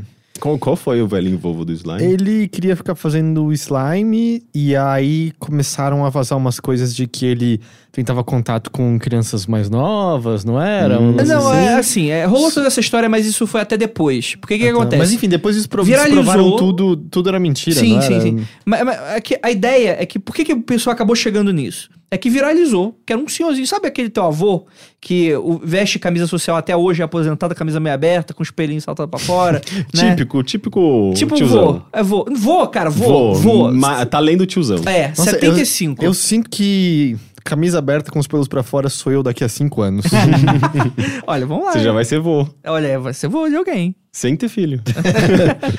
E aí, o que acontece? É um vídeo super tosquinho dele falando pra câmera, falando: olha, eu vou tentar fazer um slime. Aí ele pega uns produtos químicos e tenta fazer um slime ali na, na mesa, na hora, assim e tal. E ele é um, vi- ele é um vídeo tão Ele é muito honesto, É, né? é, é meio doce, né? Tipo, é, é um vovozinho mesmo, tipo, tentando fazer e não dá certo, né? Ele vai tentando fazer e não vai dando certo e tal. E aí viralizou, falou, nossa, olha que legal o vídeo desse cara, porque o, o YouTube muitas vezes tem dessa coisa do underdog, né? Às vezes eu olha o canal desse cara que é super simples, vamos lá curtir a parada. Aí foi nesse aspecto. Por que, que eu tô puxando isso? Porque aí eu descobri que a moda da garotada era vídeo de slime. E aí eu percebi que tem todo um universo É, isso já, é, já, já faz já tempo. era. Já, Tipo, de pessoas tent- eh, comprando slime, misturando slime, cozinhando slime, Sim. tentando fazer slime. E, tipo, eu falo, cara, isso. Sabe aquele meme do tipo, você não tá entendendo nada, de repente passa uma pedra por cima, tipo, you? É tipo, a coisa. Sou eu, tipo, nada, nada. Não, mas, nada. mas isso que é bizarro, porque é justamente um- toda uma geração condicionada por algoritmos. Então, se de repente. é, Não é não é só uma coincidência que os vídeos dos- de slime sejam muito vistos, Mas- sabe? mas eu eu não acho que acho tá, que tá muito isso- rela- pela, pela produção que é feita e. e... e, é, as pessoas tentando ah, ah, ganhar views, porque é Então- o que vai, obviamente, determinar o sucesso do, Mas da- isso não é daquele canal. só algoritmo, porque eu acho que nasceu muito mais com youtubers grandes fazendo vídeos Sim. disso e eles influenciando a esfera e pingando pra youtubers cada vez Alguém menores ao percebeu ponto que de virar dava um pra gênero. atingir esse público. E, vi- aí. Virou um gênero em si, mas eu não acho que é só um algoritmo mágico do dia É, mas eu noite. acho que ele, ele, de alguma forma, tá presente nessa equação, porque é, pro vídeo também viralizar depende muito do, do que aparece é, na, nas páginas principais, na- nos vídeos relacionados. Peraí, você tá falando isso do velhinho Não, especificamente. não, não. Tipo, em YouTube como um todo. Depende da, da home do YouTube, depende dos vídeos relacionados. E se por, aca- e se por uma ra- aliás, se, eh, se o YouTube tá impulsionando, digamos, vídeos com esse tipo, com esse gênero, digamos assim. Tem, tem, sabe, tipo, não- não é, não é só uma coincidência, sabe? Tipo, talvez o YouTube, eh, esse algoritmo esteja, eh, por algum- sabe, tipo, tem, tem alguns elementos que façam com que esses gêneros se destaquem de alguma Sim, forma. não, mas, mas de novo, eu acho que. Que é o lance tipo, do, do, do unboxing. é, Mas essa não é a ordem dos eventos. Eu acho Uhum. que primeiro você teve as pessoas que faziam isso, que se tornaram grandes fazendo isso. Sim. E aí você tem as pessoas que copiam isso. E a partir do momento, então você cria esse gênero. E aí o algoritmo começa. Você viu esse vídeo de unboxing? Vê esse novo de É, unboxing. Vê esse de novo. tags, É. né? E aí que vira um negócio que se retroalimenta. Que agora você sabe que se você fizer dentro desse gênero, você vai ter mais chance de ser recomendado. Parará, parará. Que é aquela merda, né? Que uma que é o vez que que é o você lance, vê. o- Até dos, dos robôs que fazem vídeos aleatórios pra tentar entrar, comer um pouco dessa fatia do E bolo. a né? merda de você. Você começa só a ser recomendado as mesmas coisas, né? Você começa a ficar só cada vez fechado no mesmo, mundo. Porque Sim. tem todo o ciclo da pessoa que vê. Ah, teve algum evento horrível, como, sei lá, o massacre lá em Church. ah, Na, na Nova Zelândia. é. Aí tem uma pessoa fazendo um vídeo sobre conspiração. A pessoa assiste isso, ela é recomendado para outra, recomendado para outra, recomendado para outro. É quando ele tá a- curtindo o nazismo, Exato, né? dali a 20 vídeos ela é terra- terraplanista porque vai fazendo muito sentido. Total, é, total. É, mas eh, a gente ainda vai, acho que, entender como isso está impactando essa geração que consome, tem o YouTube como primeira plataforma ali de consumo de. Eh, de tudo, né? Tipo, de informação, inclusive. Sim. É, é meio, é meio, é meio assustador. O que, me, o que me leva de novamente essa questão, né? Tipo, da, da adolescência ou da infância. Tipo, eu fui recentemente também no, no Hot Zone, no, no, no Shopping Morumbi, que é, eu acho que é um dos maiores eh, arcades aqui da América Latina, talvez. Não tenho ideia. Eu não sei, eu não sei se, é, se tá entre os maiores, mas é, é bem grande. Aqui no Brasil, certamente, é um, eu acho que é um dos maiores. É, e, e fazia muito tempo que eu não entrava, sabe? Tipo, num, num, num ambiente no qual você tem esses brinquedos, é, tanto é, físicos mesmo, de jogar bolinha, de tiro ao alvo, tal. Ainda tem o pinball do Tron? Tem o pinball do Tron, tem o pinball do, acho que do Tron, Rolling Stone, do Avatar. É, são poucos, são poucos, mas, mas ainda tem lá. Eles, eles são legais. É, tem, sempre tem alguns brinquedos novos. Eu vi um, um arcade super bonito do Space Invaders, que é um que você usa umas, umas arminhas pra atirar mesmo. Tipo aquelas arminhas fixadas, sabe aquelas torretas? E você tem que atirar nos Space Invaders massa. numa num telão enorme, assim, bem. Tudo com aquele visual de pixel mesmo, eu achei interessante. É, e daí, tipo, tem esse efeito mágico, né? Tipo, uau, quantas luzes e cores estímulos. E, e de certa forma, acho que isso é meio mágico pra qualquer pessoa. Mas eu, eu não sei, assim, quando eu era criança eu achava tudo mais. Eu achava que fazia mais sentido você gastar dinheiro pra se divertir com, por dois minutinhos, porque é tão rápido. Tipo, eu, eu tinha esquecido do quão é, do quão pega trouxas são essas máquinas. Total. Especialmente no Brasil, porque eu acho que é, é, é tão. A nossa moeda tá tão desvalorizada e o espaço deve ser tão caro que eles têm que jogar o preço lá pra cima. Custa se- de 6 a 8 reais cada partidinha, sabe? É que eu esse acho que esse mesmo do também- Space Invaders, a gente passou o cartão, eh, a gente colocou 30 reais. Colo- Passou o cartão e. A gente queria jogar de dois, né? Uhum. Tinham duas arminhas. A gente passou uma vez, daí apareceu lá, agora passe uma segunda vez pra entrar o segundo Nossa. jogador. E daí a gente falou, tá, é, a gente tem que passar eh, du- eh, du- du- duas vezes o cartão, ou seja, 16 reais pra jogar esse negócio. Nossa. Daí a gente passou o cartão e não ia. Daí eu falei, tá, vamos jogar de um mesmo. E daí, tipo, foi questão. Nisso de, de a gente ainda tentar entender como que funcionava, e depois eu passar o controle pro Bruno pra ele poder jogar um pouquinho, a gente perdeu, assim, menos de um minuto de jogo. Oito reais, tipo, se, se, Caramba. se dissolvendo na nossa frente. E de repente, aquilo que parecia tão mágico e bonito, e olha que maravilhoso esse arcade do Space Invaders se tornou a coisa mais nojenta, assim, tipo, esse negócio engoliu oito reais, assim, da minha. Sabe, a não é, realidade bateu a porta. é, porque, tipo, no passado a gente tinha esse lance de engolir a ficha, sabe? Mas era um real que a gente perdeu. Se bem que um real era dinheiro pra caralho. Era né? muito dinheiro. Mas eh, eu não sei, assim, tipo. Eu comecei a ver aquele, aquele arcade como só um, um, um- um, sabe, um carimbo de trouxa, assim, na sua Sim, testa. o que realmente é. Mas assim, eu acho que é também é porque a criança não tem muito o valor do que quanto custa o dinheiro também, né? Eu vi É um até porque eu vi disso. pais lá chegando, coloca 500 reais no cartão da minha filha. é no Shopping Morumbi, né? É, ok. Então... Rapaz, você quer me adotar? Coloca aqui até reais só pra eu pagar o aluguel. esse mês. Nossa, imagina gastar 500 reais em arcade no Hot Zone. Rapaz. É, o Bruno, por exemplo, ele foi super encantado lá com o arcade do, do Angry Birds. E, e de fato, assim, tipo, ah, você controla como se fosse um estilingão, assim. é, não tem o, o- o- bonequinho físico, assim, mas você, tipo, mira com esse estilingão, aperta um botão e sai um, um, um- um passarinho do, do Angry Birds, bate na tela, indicando. é, bate na tela no local onde você queria ter derrubado mesmo, né? Tipo, daí na, na tela as- as coisas acontecem. Mas assim, tipo, ele passou de uma fase e acabou. E ele ficou, eu fiquei achando que eu ia continuar, pelo menos umas três fases, sabe? E Esse era o que era de ganhar ticket? era de ganhar ticket. É, por isso. E daí ainda tem um pouco dessa magia do ticket, embora seja ticket digital, né? Hum. É tipo, aparece lá, você ganhou é, não sei quantos tickets. Daí ele até ficou, será que eu tenho que passar o cartão de novo pra ganhar os tickets? Daí uma menininha de 8 anos falou assim: Não, é só você ir lá que já vai estar no seu cartão. Daí eu até fiquei pensando, mano, será que ela vai lá e vai roubar os tickets dele? Acho que tipo, sim, né? eu, eu, eu tinha certeza que isso iria É porque acontecer. no Eldorado você pega ele fisicamente. ainda. Fisicamente ainda? Ah, Nossa. eu acho mais interessante. Mas lá, lá, de fato, vai direto pro cartão e daí você chega lá no, no, no guichê e pode trocar por um. Um saleiro. um- é, tipo, uma- um lápis. Tem um, mano, tem uns negócios que eu via, tipo, quando eu era criança eu via em feira, assim, por 50 centavos. Tinha lá, sabe? Eu não sei nem. Eu não, não fazia ideia que aquelas. Tipo, um ferrinho de passar roupa de Barbie. Umas, almo- umas almofadas que são os emojis, né? Ai, É, meu Deus. Não, mas essas daí são caríssimas, assim, tipo, precisa de umas 20 jogadas de bater na, na cucaracha lá, sabe? É, No final deve ser 250 reais uma almofada dessa pra tu levar pra casa, né? A gente até falou, nossa, devi- deviam atualizar, assim, fazer um desses de bater na barata, em vez de ser barata, ser um, a cabeça do Bolsonaro que sobe, assim. Eu acho que ia fazer muito sucesso. É, no Shopping Morumbi, ia fazer muito sucesso. Uhum. É. Público-alvo certeiro lá. Não contrate o Rick pra ser seu gerente de projeto pro sua. É, mas ia, ia causar polêmica. É, mas, mas foi, apesar de tudo, foi divertido e foi caro. Mas não sei, tipo. Eh, Essa coisa, tipo, do Home Alone, sabe? Tipo, eu preciso. Eu acho que preciso ver uns filmes, assim, que tenham um pouco dessa vibe eh, eh, infanto-juvenil. Ou ler, às vezes, um livro, tipo. eh, Harry Potter, sabe?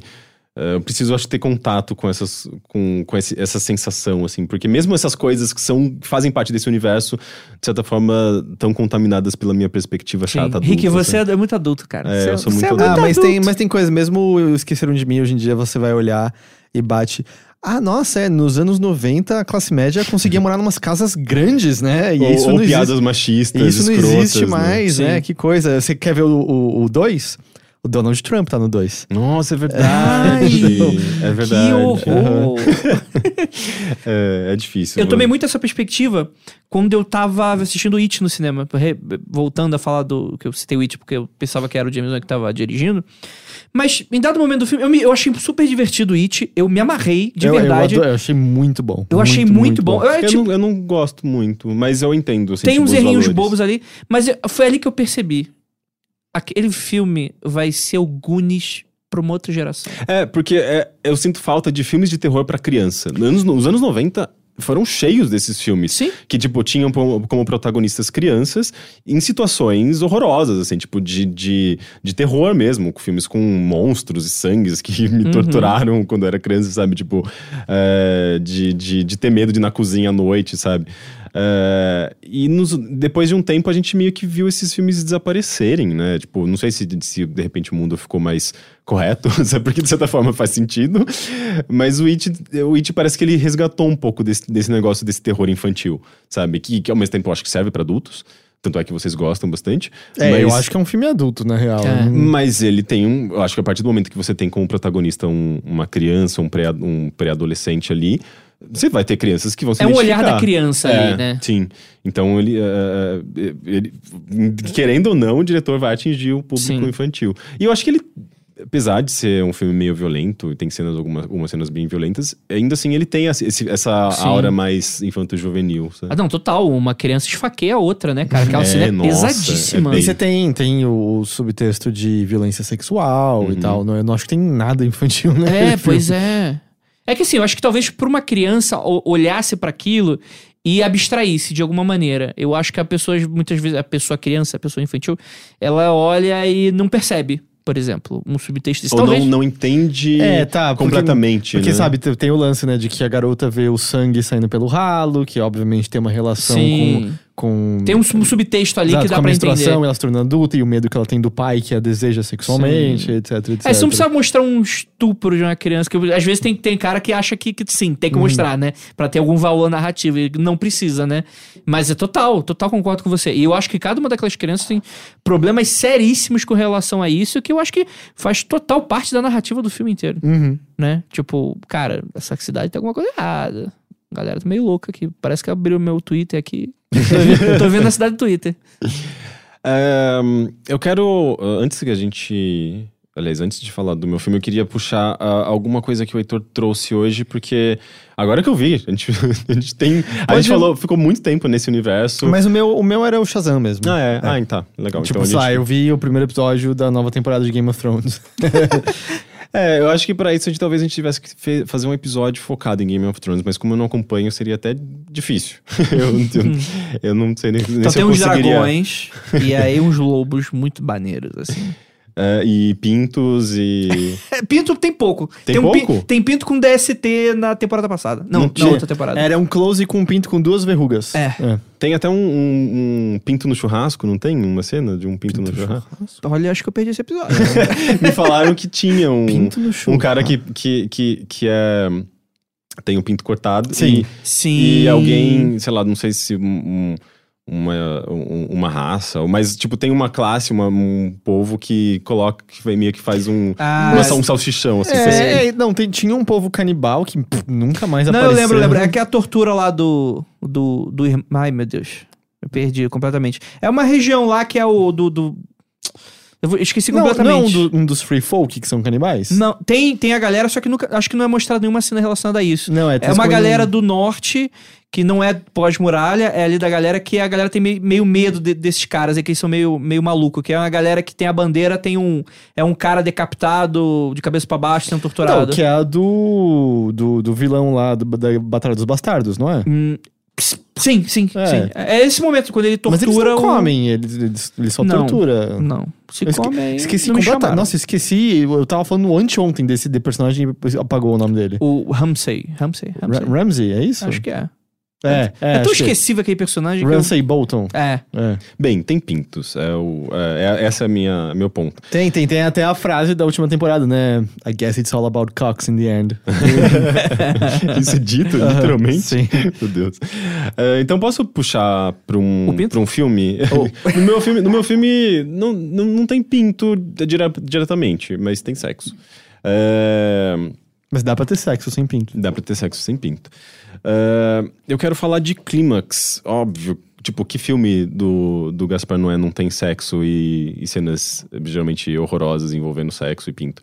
É, bem, o Clímax é o último filme do, do Gaspar Noé, como eu falei, foi um foreshadowing bem óbvio, né? Porque você mencionou no comecinho do podcast.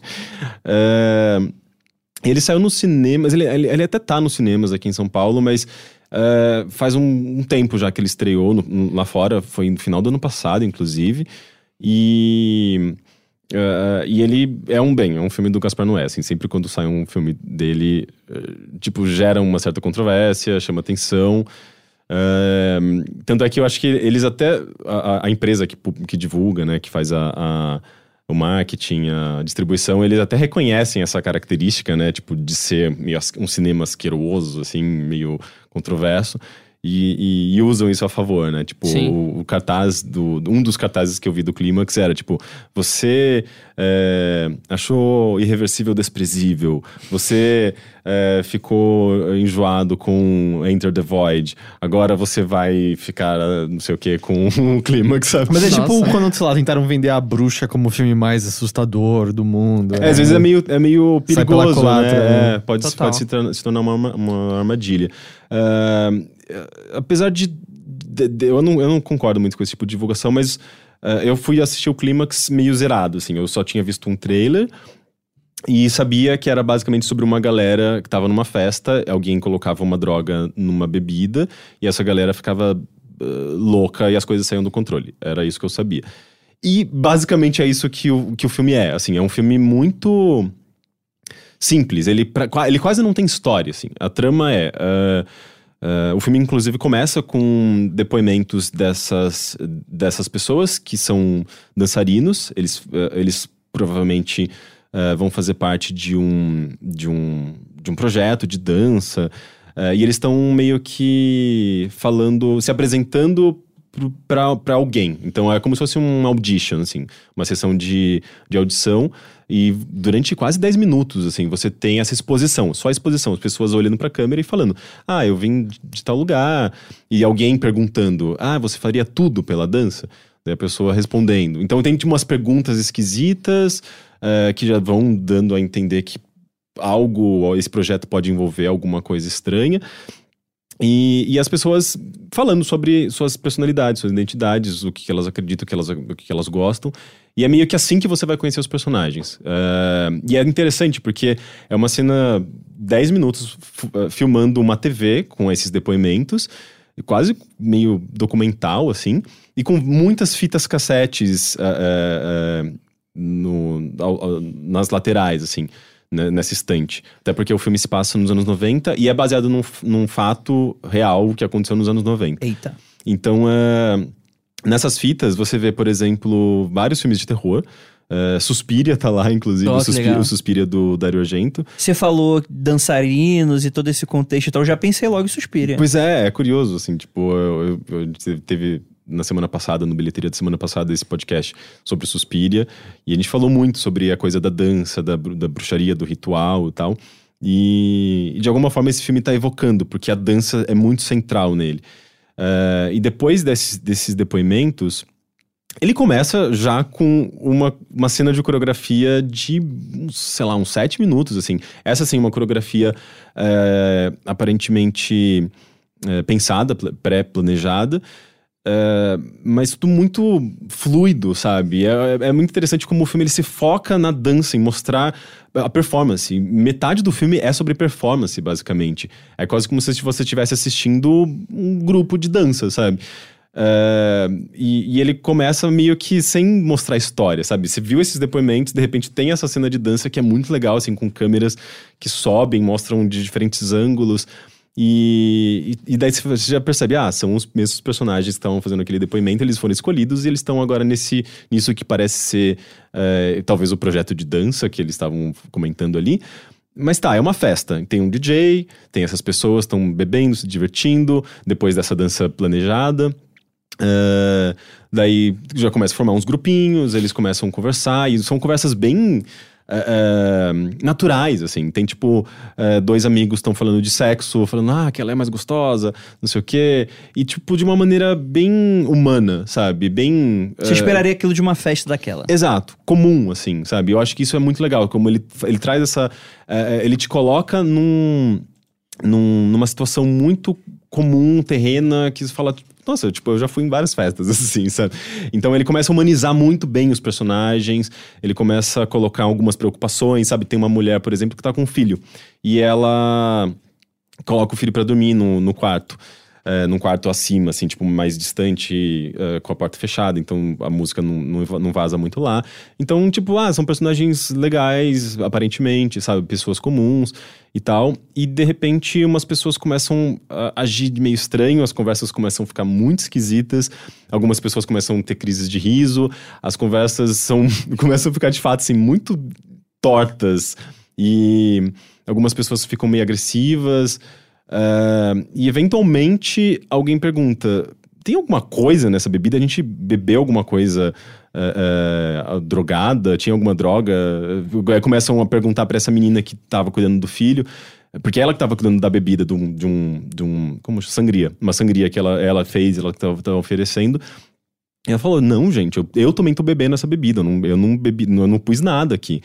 Uh, e, e, eles chegam a essa conclusão de que eles estão todos alterados e que tinha alguma coisa muito forte nessa bebida. E, e as coisas começam a sair completamente do controle, assim, tipo de. Uh, o, o, esses dois amigos, por exemplo, que estavam falando sobre sexo, eles começam a, a, a criar um. A, já que a conversa inicial era sobre sexo, eles ganham um impulso sexual muito forte.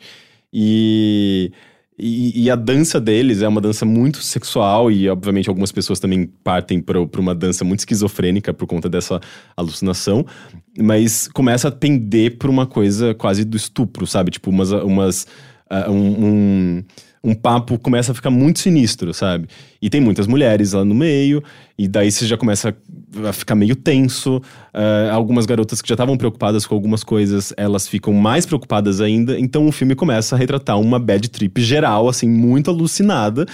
E, e, e, a, e de uma forma muito intensa, porque ele, ele é basicamente um filme composto por quatro, cinco grandes planos sequências. Então ele tá Uau. o tempo todo uh, muito próximo dessas pessoas. Ele, ele deixa uma conversa nesse grupo aqui e uma outra pessoa passa na frente da câmera e a câmera acompanha essa outra uh, pessoa que vai gerar essa outra situação. E, e numa continuidade absurda. Uh, isso faz com que você se sinta na festa, parte da festa, se sinta parte daquele desespero generalizado de não entender o que está acontecendo ou quais são as consequências dessa alucinação geral de todo mundo. Eventualmente, o garoto, por exemplo, ele desce. E a mãe, que já estava preocupada, hum, quando ela tá nesse estado de, de, bad trip total, ela fica desesperada e ela vê o menino tomando o, o ponche, o ponche, né? O, o ponche, um negócio muito, é muito dos anos 50 também, né? É, a sangria. Ai. Então o filme ele começa a ir para uns caminhos muito tensos. e ao mesmo tempo que ele vai gerando uma tensão, assim, muito pesada mesmo, é, ele, ele vai te colo ele vai tra transmitindo para o espectador a, esse, tentar transmitir para o espectador esses efeitos do, da, da droga que eles tomaram. Então o filme ele começa a ficar com cores muito, muito, muito fortes. É, tem, tem cenas em que, por exemplo, a personagem chega numa sala e ela vê um papel de parede, tipo, meio de uma floresta, assim, ela se sente nessa floresta e ela tem tipo, a, a, a, atuação dessa mulher, inclusive, é uma das únicas atrizes famosas, assim. Todos os outros são, são dançarinos e tal, pessoas mais anônimas que não têm um, um, um papel muito... Aliás, não tem um reconhecimento grande no cinema. Mas, é, é, tipo, o filme de alguma forma consegue transmitir a vibe da- dessa Entendi. garota nessa cena pra você. Então é bem Enter the Void também, né? Ele um é pouco muito. dessa pegada. Sim, porque o Enter the Void, eh, ele tem um lance também com drogas, Sim. mas ele é, ele é muito uma pira da máfia eh, no Japão também, né? Tipo, da- é um, basicamente são dois irmãos. A garota tá procurando por irmão, pelo, pelo irmão que tinha alguma coisa com a máfia japonesa, não tem um lance assim? Sim, sim. Eh, É que a ideia é que o, o cara se droga e ah, morre, e ele né? morre, é verdade. E ele morre, né? Então tem toda uma pira pós-Moon. Aí, enfim, tem interpretações, interpretações e interpretações. Mas tem toda essa pira de. Quase porque- espiritual, né? É, é porque, tipo assim, o, o Enter the Void, ele é baseado no livro tibetano dos mortos, que existe realmente esse livro, né? E aí ele se inspirou nos rituais, em- nas paradas que acontecem. Tem pouca coisa do livro, né, pra falar a verdade. Mas tem algumas inspirações com relação a isso. E é todo esse pós-vida, todo psicodélico, né? Todo louco, porque ele tomou a droga e morreu, né? E é louco, louco. Então, É um filme muito louco, assim, tipo, com. Ao mesmo tempo que ele, ele é muito. Ele pode ser muito intenso, porque ele se passa na cena noturna japonesa, tem uma coisa do neon, da É, música eletrônica. total. Às vezes ele, ele é muito lento e ele, ele, ele tem um lance, tipo, de uma câmera que entra em focos de luz e leva, tipo, às vezes cinco minutos pra entrar e sair e sair num outro lugar, como se fosse o espírito dele vagando pelos ambientes. É muito louco esse filme. Mas esse que você tava falando da. O clímax. É, eu só. eu sei, você gostou? Você achou bom? Eu, eu amei esse filme, mas, de um, é, mas, mas é muito. É, é, é uma, é uma sensação muito diferente de um filme que você ama, que você sai um pouco mais. Sabe, tipo, refletindo tal. Esse filme ele te, te causa um transtorno, sabe? Porque ele trans, transfere pro espectador a bad, bad trip. e se você já teve uma bad trip de droga, você sabe como é um negócio muito difícil. Porque é um negócio que parece que gruda em você e se você não limpa a sua mente, se você deixa se- eh, eh, ser consumido por um medo, digamos assim, ele vai permanecer em você e ele vai te consumir, ele vai eh, te deixar pesado e você vai ficar preocupado com tudo ao mesmo tempo. Tipo, todas as preocupações é, é- é muito bad vibe, assim. É tipo um. nossa, até parece que você tem experiência com relação a isso. que- será que eu já tive uma vez na minha, na minha vida, ou pelo menos uma vez? É, e é tipo, é um negócio que pode causar um transtorno real, assim, pra alguém. Então, tipo, é, é- serve até de aviso. Mas, assim, tipo, ao mesmo tempo que, que ele. é, que ele pode ser meio bad vibe, ele tem uma coisa tão maravilhosa, assim, de como ele explora câmeras e ele tenta, tipo, justamente criar essa alu- alucinação a partir das câmeras, das cores. Ele tem uma cena de quase 10 minutos de ponta cabeça, pra você ter uma ideia. Ai. É, é, assim, é esse nível, assim, tipo, de. de de criar um, um- um desnorteio e uma vertigem a partir de movimentos de câmera e de dança também, sabe? Tipo, e ele, valo- ele valoriza muito bem, assim, a, a performance corporal das pessoas, apesar de toda essa alucinação, sabe? É, imagino que o contexto da dança vai servir muito pra esse momento da bad trip, tipo, o pessoal, tipo. É uma catarse. né? Exatamente, eu já imaginei algo É uma assim. catarse que às vezes é positiva e às vezes é muito pesada, assim, é muito errada, sabe? Então. Mas só através da dança, assim? Tipo. Não, não, sabe? Principalmente cada, ca- meio cada grupo, cada pessoa canaliza de um jeito, sabe? Mas Entendi. assim, tipo, é um filme que vai é, abordar é, sexo de uma maneira positiva e negativa, inclusive, sabe? Tipo, acho que ele tem. É isso que eu acho interessante, sabe? É, ele tem um- uma coisa de criar uma tensão de, de- dessa coisa do, do sexo não consentido, mas ao mesmo tempo ele tá mostrando todo um. um- um, tipo, duas garotas, por exemplo, que, consegue, que, que meio que canalizam essa energia. é, meio que uma garota que, inclusive, vê que uma outra menina tá passando muito mal e de alguma forma consegue transformar isso num, num- numa, numa energia sexual positiva, sabe? E então é. é, eu acho interessante como ele, ele tá tocando nesses temas de, de diferentes maneiras, a partir de diferentes perspectivas, é, e sempre nesse contexto de, dessa alu- alucinação, sabe? E é, de alguma forma a dança sempre tá entrando. é, e, e- e- e- ah, e, marcando esses momentos específicos do filme, sabe? E ao mesmo tempo, cara, eu não sei assim, tipo, é, é justamente um filme que causa muito. um- tem um peso muito, muito estranho. Ele, ele faz as pessoas saírem do cinema, assim, tipo, enjoadas, é, é, se sentindo um pouco mal, mas não é um mal que vai, que vai permanecer e vai, tipo, "Ai, eu quero morrer, sabe? Não, é meio. Eu, não- eu acho que uma coisa catártica mesmo, sabe? Tipo, de você ver pessoas numa situação dessa e de alguma forma você pensar, putz, ainda bem que eu não tô passando por isso, sabe? ou de. é, ou de. É um, um como é Schadenfreude, né? É, é, Schadenfreude, sim, dessa sensação, né, tipo, de que é o rir das pessoas que estão passando por uma situação zoada, sabe? Não sei, tem alguma coisa assim, tipo, que, que causa um certo bem-estar em ver eh, pessoas, não, não, não de uma maneira masoquista, eh, ou sádica, aliás, eh, mas, mas de, de- quase de, de você aprender um pouco de, do quão zoado foi tudo aquilo e você bem, meio que, putz, eu talvez queira evitar uma situação dessa na minha vida, Não, eu, eu acho que eu acho que esse, esse tipo de filme, ele, Pra mim, assim, eu já pensei muito sobre isso, porque assim, como eu já escrevi livro é, e continuo escrevendo, então eu penso sobre muito sobre o qual é a função de você passar uma história, né? Até porque, eh, o terror tem muito disso. Sim. E esse, pra mim, é um filme de terror. É um filme de, de, de terror completamente fora dos padrões que a gente conhece É como... até um bom exemplo o terror, porque se você for para, para imaginar, o que, que o terror tem ali? Ele não tá ali pra te passar uma mensagem exatamente, né? E muito desses filmes, por exemplo, o Enter the Void, ele é muito bom pra isso, ele não é um filme com uma puta mensagem, não é um filme que você vai sair, poxa, sair engrandecido daqui, não é Enter the sobre Void isso. é meio uma experiência, quase. Então, né? é isso que eu ia citar. Esses fi- Tem muito filme que é muito uma experiência, às vezes, até sensorial. Que Uhum. muitas vezes você não vai sair dali, poxa, realmente, né? Vou pensar sobre outra coisa. Não. É, às vezes mexe na sua estrutura de uma maneira que você passa a pensar de uma maneira diferente saindo dele. E não necessariamente isso tem a ver com uma mensagem clara que ele falou. Mas às vezes isso vai. é, são, às vezes até a nível simbólico. Não de uma maneira do tipo é, uma mensagem escondida que vai te manipular, não é isso. Mas às vezes servem como gatilhos pra você muitas vezes repensar algumas paradas que aconteceram com você ou até que a forma de você enxergar o mundo. Uhum. Alguns desses, desses filmes têm muito sobre isso. Eu, gosto muito do, do Lynch por causa disso, né? A gente Uhum. gravou sobre o Twin Peaks Sim. e ele tem muito essa linguagem simbólica, né? Muitas vezes onírica. E se eu parar pra pensar, muitas vezes você vê uma cena que não faz sentido nenhum. Não faz sentido com o roteiro, não faz sentido com a narrativa, não faz sentido com o contexto geral, não faz sentido com nada. Mas de alguma maneira aquilo te prendeu e aquilo mexeu com você de alguma maneira e aquilo te marcou. Sim, e você até se questionou, né? Tipo, por que que isso gerou um assombro tão grande? Às vezes é uma imagem, é uma coisa geralmente muito, muitas vezes visual, né?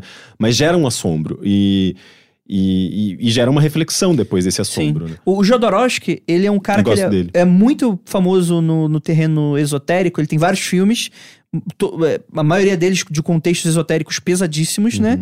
É, é o Topo, enfim, Uhum. A é a Montanha Montanha Sagrada. Sagrada. por aí vai, né? Ele tem um estudo super bacana com relação a tarô.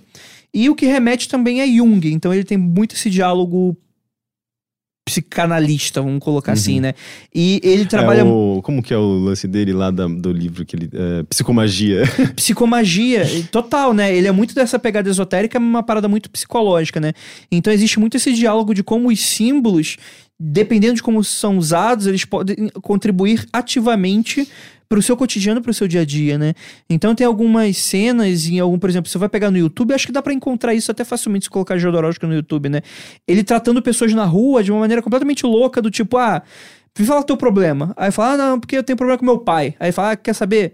Tira a roupa, é, vai pra casa, fica na frente do seu pai e fala o seguinte: fala, "Ah, eu vim de você. E de alguma maneira isso vai mudar tua vida pra sempre.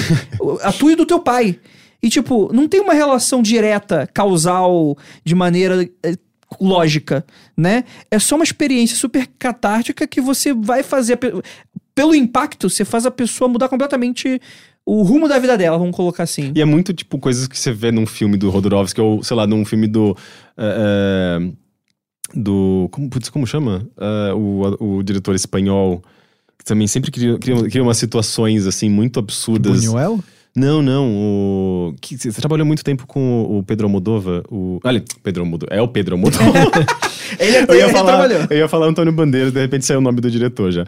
É, situações assim também, né? Tipo, meio absurdas, envolvendo pessoas, sabe? Tipo, esses sentimentos muitas vezes guardados e que se- é, é, você coloca pra fora de maneiras completamente Sim. absurdas, né? É, é, é interessante, assim. Ci- cinema faz isso muito bem, É normalmente. que não é um cinema pra todo mundo, né? Uhum. O cara que vai assistir o Shazam necessariamente, não necessariamente ele vai chegar e vai curtir essa parada. Porque realmente é, você precisa ter um nível de abstração e um nível de. Não necessariamente entendimento, porque parece muito elitizado. Ah, o cara que tem instrução gosta, o cara que não tem não gosta. Não é sobre isso. Mas é. Não é todo mundo que aceita passar por esse tipo de experiência. Uhum. É, o Clímax eu acho que ele é, talvez, em termos de estrutura de filme. Pelo tudo que você e falou, imagem, simples. Ele é o mais acessível, assim. É que ele é, é um filme pesado. Mas ele não, não, de- não demanda nenhum tipo de conhecimento estético, de linguagem, não é, ele não é simbólico. Ele tá representando esse tempo corrido, quase que literalmente, é, acompanhando essas pessoas num plano sequência, assim. É, Sim. é- ele é bem... Ele, ele tem as suas piras e tal, mas é tudo muito fácil de você Mas, entender. tipo, tem protagonista, tem uma jornadinha do herói sendo Não tem passada. nada disso. Não, ele quebra Então- a estrutura tradicional. É, nesse ponto ele quebra completamente a estrutura. Tem, você tem vários núcleos ali, né? E você vai tendo os- as respostas desses, desses núcleos, essas pequenas histórias ao longo do filme. E é interessante, eu acho que é importante destacar também que o Gaspar Noé sabia o começo e o fim. Ele não sabia o meio, ele não tinha roteiro pro meio. Ele chamou essa galera, botou nesse galpão, em dois dias eles filmaram tudo Uau. numa construção ah, coletiva. Eles eh, entendiam mais ou menos quem eram, que- o que eles representavam, o que eles eram, e eles meio que sugeriam coisas, era tudo muito na base da improvisação. Então é um filme assim, meio experimentalzão, mas o que você assiste meio que não dá. Você não vê isso, sabe? Você vê um filme, eh, sabe, com, com texto, com. eh, sabe, parece tudo que foi muito bem planejado. E, na verdade, não. A única coisa planejada foi a grande sequência de dança do começo.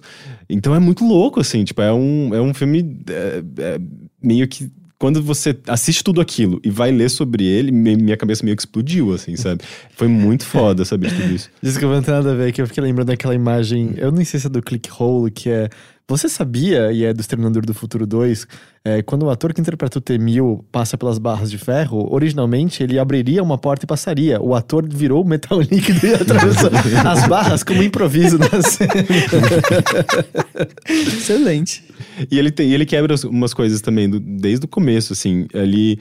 Eh, todos os créditos do filme estão no começo, apa- aparecem bem rápido. O Gaspar Noé é mestre nisso, né? Tipo, a- o Enter the Void tem as melhores cenas de créditos da história, assim, que é tipo tipografia maravilhosas, eh, aparecendo, sendo jogadas numa música eletrônica super alucinada, assim, tipo, muita luz piscando. É um negócio que eh, ativa todos os. os, como se diz? O ataque epiléptico, assim, de pessoas sensíveis É, a. Pokémon, né? Até querer ser É, japonesa. Não, essa introdução do Enter the Void é perigosíssima, assim. Eu acho brilhante, assim, é maravilhosa, mas é, é um negócio que você sai, tipo... uf.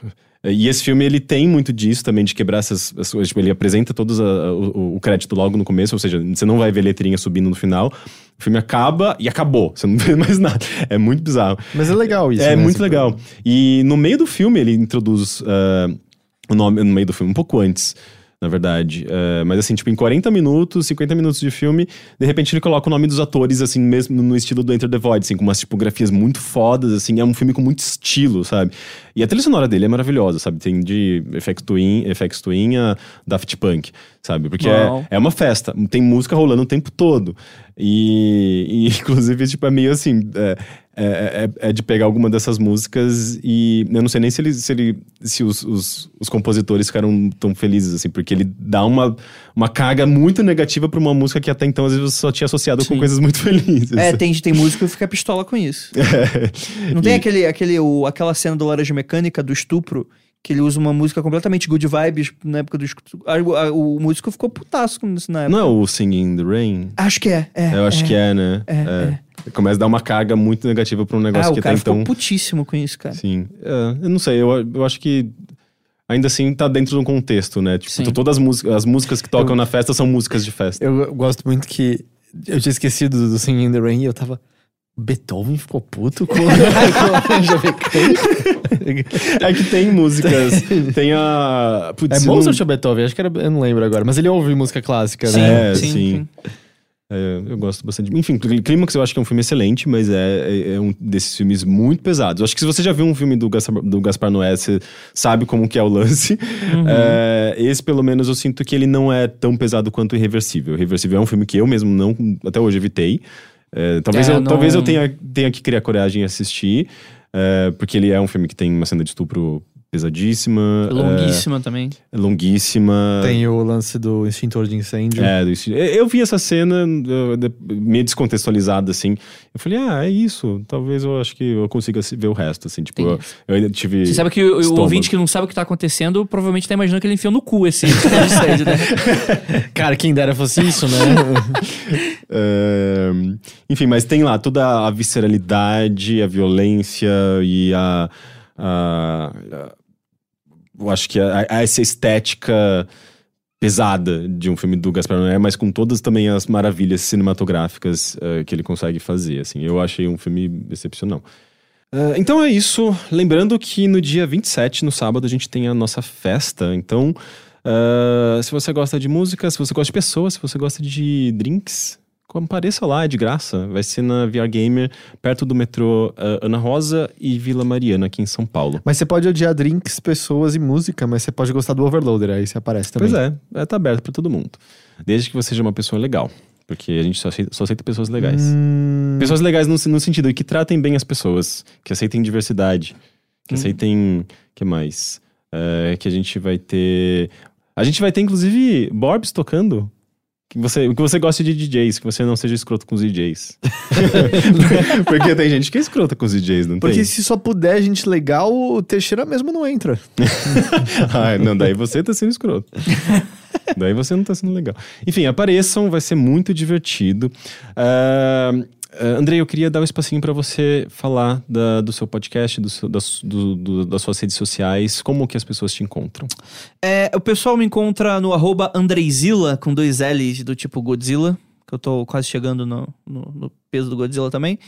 é, e, por favor, arroba Mundo Underline Freak pro Twitter. E, cara, de verdade, procure no seu agregador Mundo Freak, é o único Freak, é o único mundo, eu acho. Não, deve ter algum outro mundo lá em algum momento. Será que né? não tem nenhum outro Freak? Cara, olha, não sei, hein? Acho que vou testar, vou testar. Aí você, lá, né? você afirmou as duas coisas e cinco segundos depois é meio. Acho que nenhuma das duas é verdade, é, mas. Mas se você colocar na ordem correta, aí, tá aí é você vai achar é o único, tá? É, e por favor, né? Ah, a gente tem outros podcasts na casa, né? A gente tem lá o Magicando com CK. Se você gosta de assuntos esotéricos e. É, é, esse é o momento que agora é o, o bode canta, né? É o momento que eu tenho que. Poucas informações porque é secreto. É sociedade secreta. É secreto? É, não porque eu tô falando aqui abertamente. Mas, é, tipo, é um cenário oculto, ocultista. Que... Ah, é tipo um, uma seita. É, exatamente. Vocês têm uma seita em formato de podcast. Exatamente. Todo mundo usando avental do Gmail, tipo maçonaria. e aí. Mas você pode achar no seu agregador e saber do que a gente tá falando se você curtir assuntos esotéricos e místicos e essas coisas. Inclusive, se eu não me engano, esse podcast sai essa semana? Sai amanhã, inclusive. Olha, Quarta-feira, agora, acho que de quarta para quinta, vai sair um episódio que a gente fala sobre filmes, a gente dá uma pegada esotérica para cada um deles. A gente chegou a citar Jodorowsky um pouquinho, uhum. mas a gente fala de filmes que, em teoria, não tem nada de esotérico. Eu quase bati num participante porque ele queria citar Velozes e Furiosos, mas eu não deixei. eu adoraria saber qual que é a ponte esotérica que existe em Velozes e Furiosos. É, também então é um podcast, é um, vai ser um programa muito de entrada se você curte esse tipo de assunto, quer saber um pouco mais, é, magicando com CK, você também procura no seu agregador junto com o Mundo Freak. Legal, muito obrigado pela sua participação. Foi muito legal a conversa. E Heitor, agradeço a você também. Ah, de nada. Qual que é a sua rede social favorita? Uh... Nenhuma. então, é, é o Twitter e não é ao mesmo tempo, sabe? É, eu entendo. Eu tava conversando justamente com o Andrei, assim, tipo, a gente, a gente meio que, se não entra no Twitter, sente falta de alguma coisa, mas se entra no Twitter, você destrói é. sua vida. E é engraçado, assim, é onde eu mais converso com pessoas, mas sei lá, cada cinco coisas que eu tweeto, três eu me arrependo. Porque é do tipo, ah, não, ok. Que é, no caso, o seu arroba é? Zito Silva. Então sigam o Heitor pra ver as coisas das quais ele se arrepende. E você também me encontra lá no Twitter, uh, no Rick Sampaio, ou Instagram, outras redes também. E agradeço também a Roberta, que dessa vez não ouviu muitos spoilers, eu imagino. Espero que não. E eu acho que é isso por hoje. Então, uh, até semana que vem. Tchau. Tchau.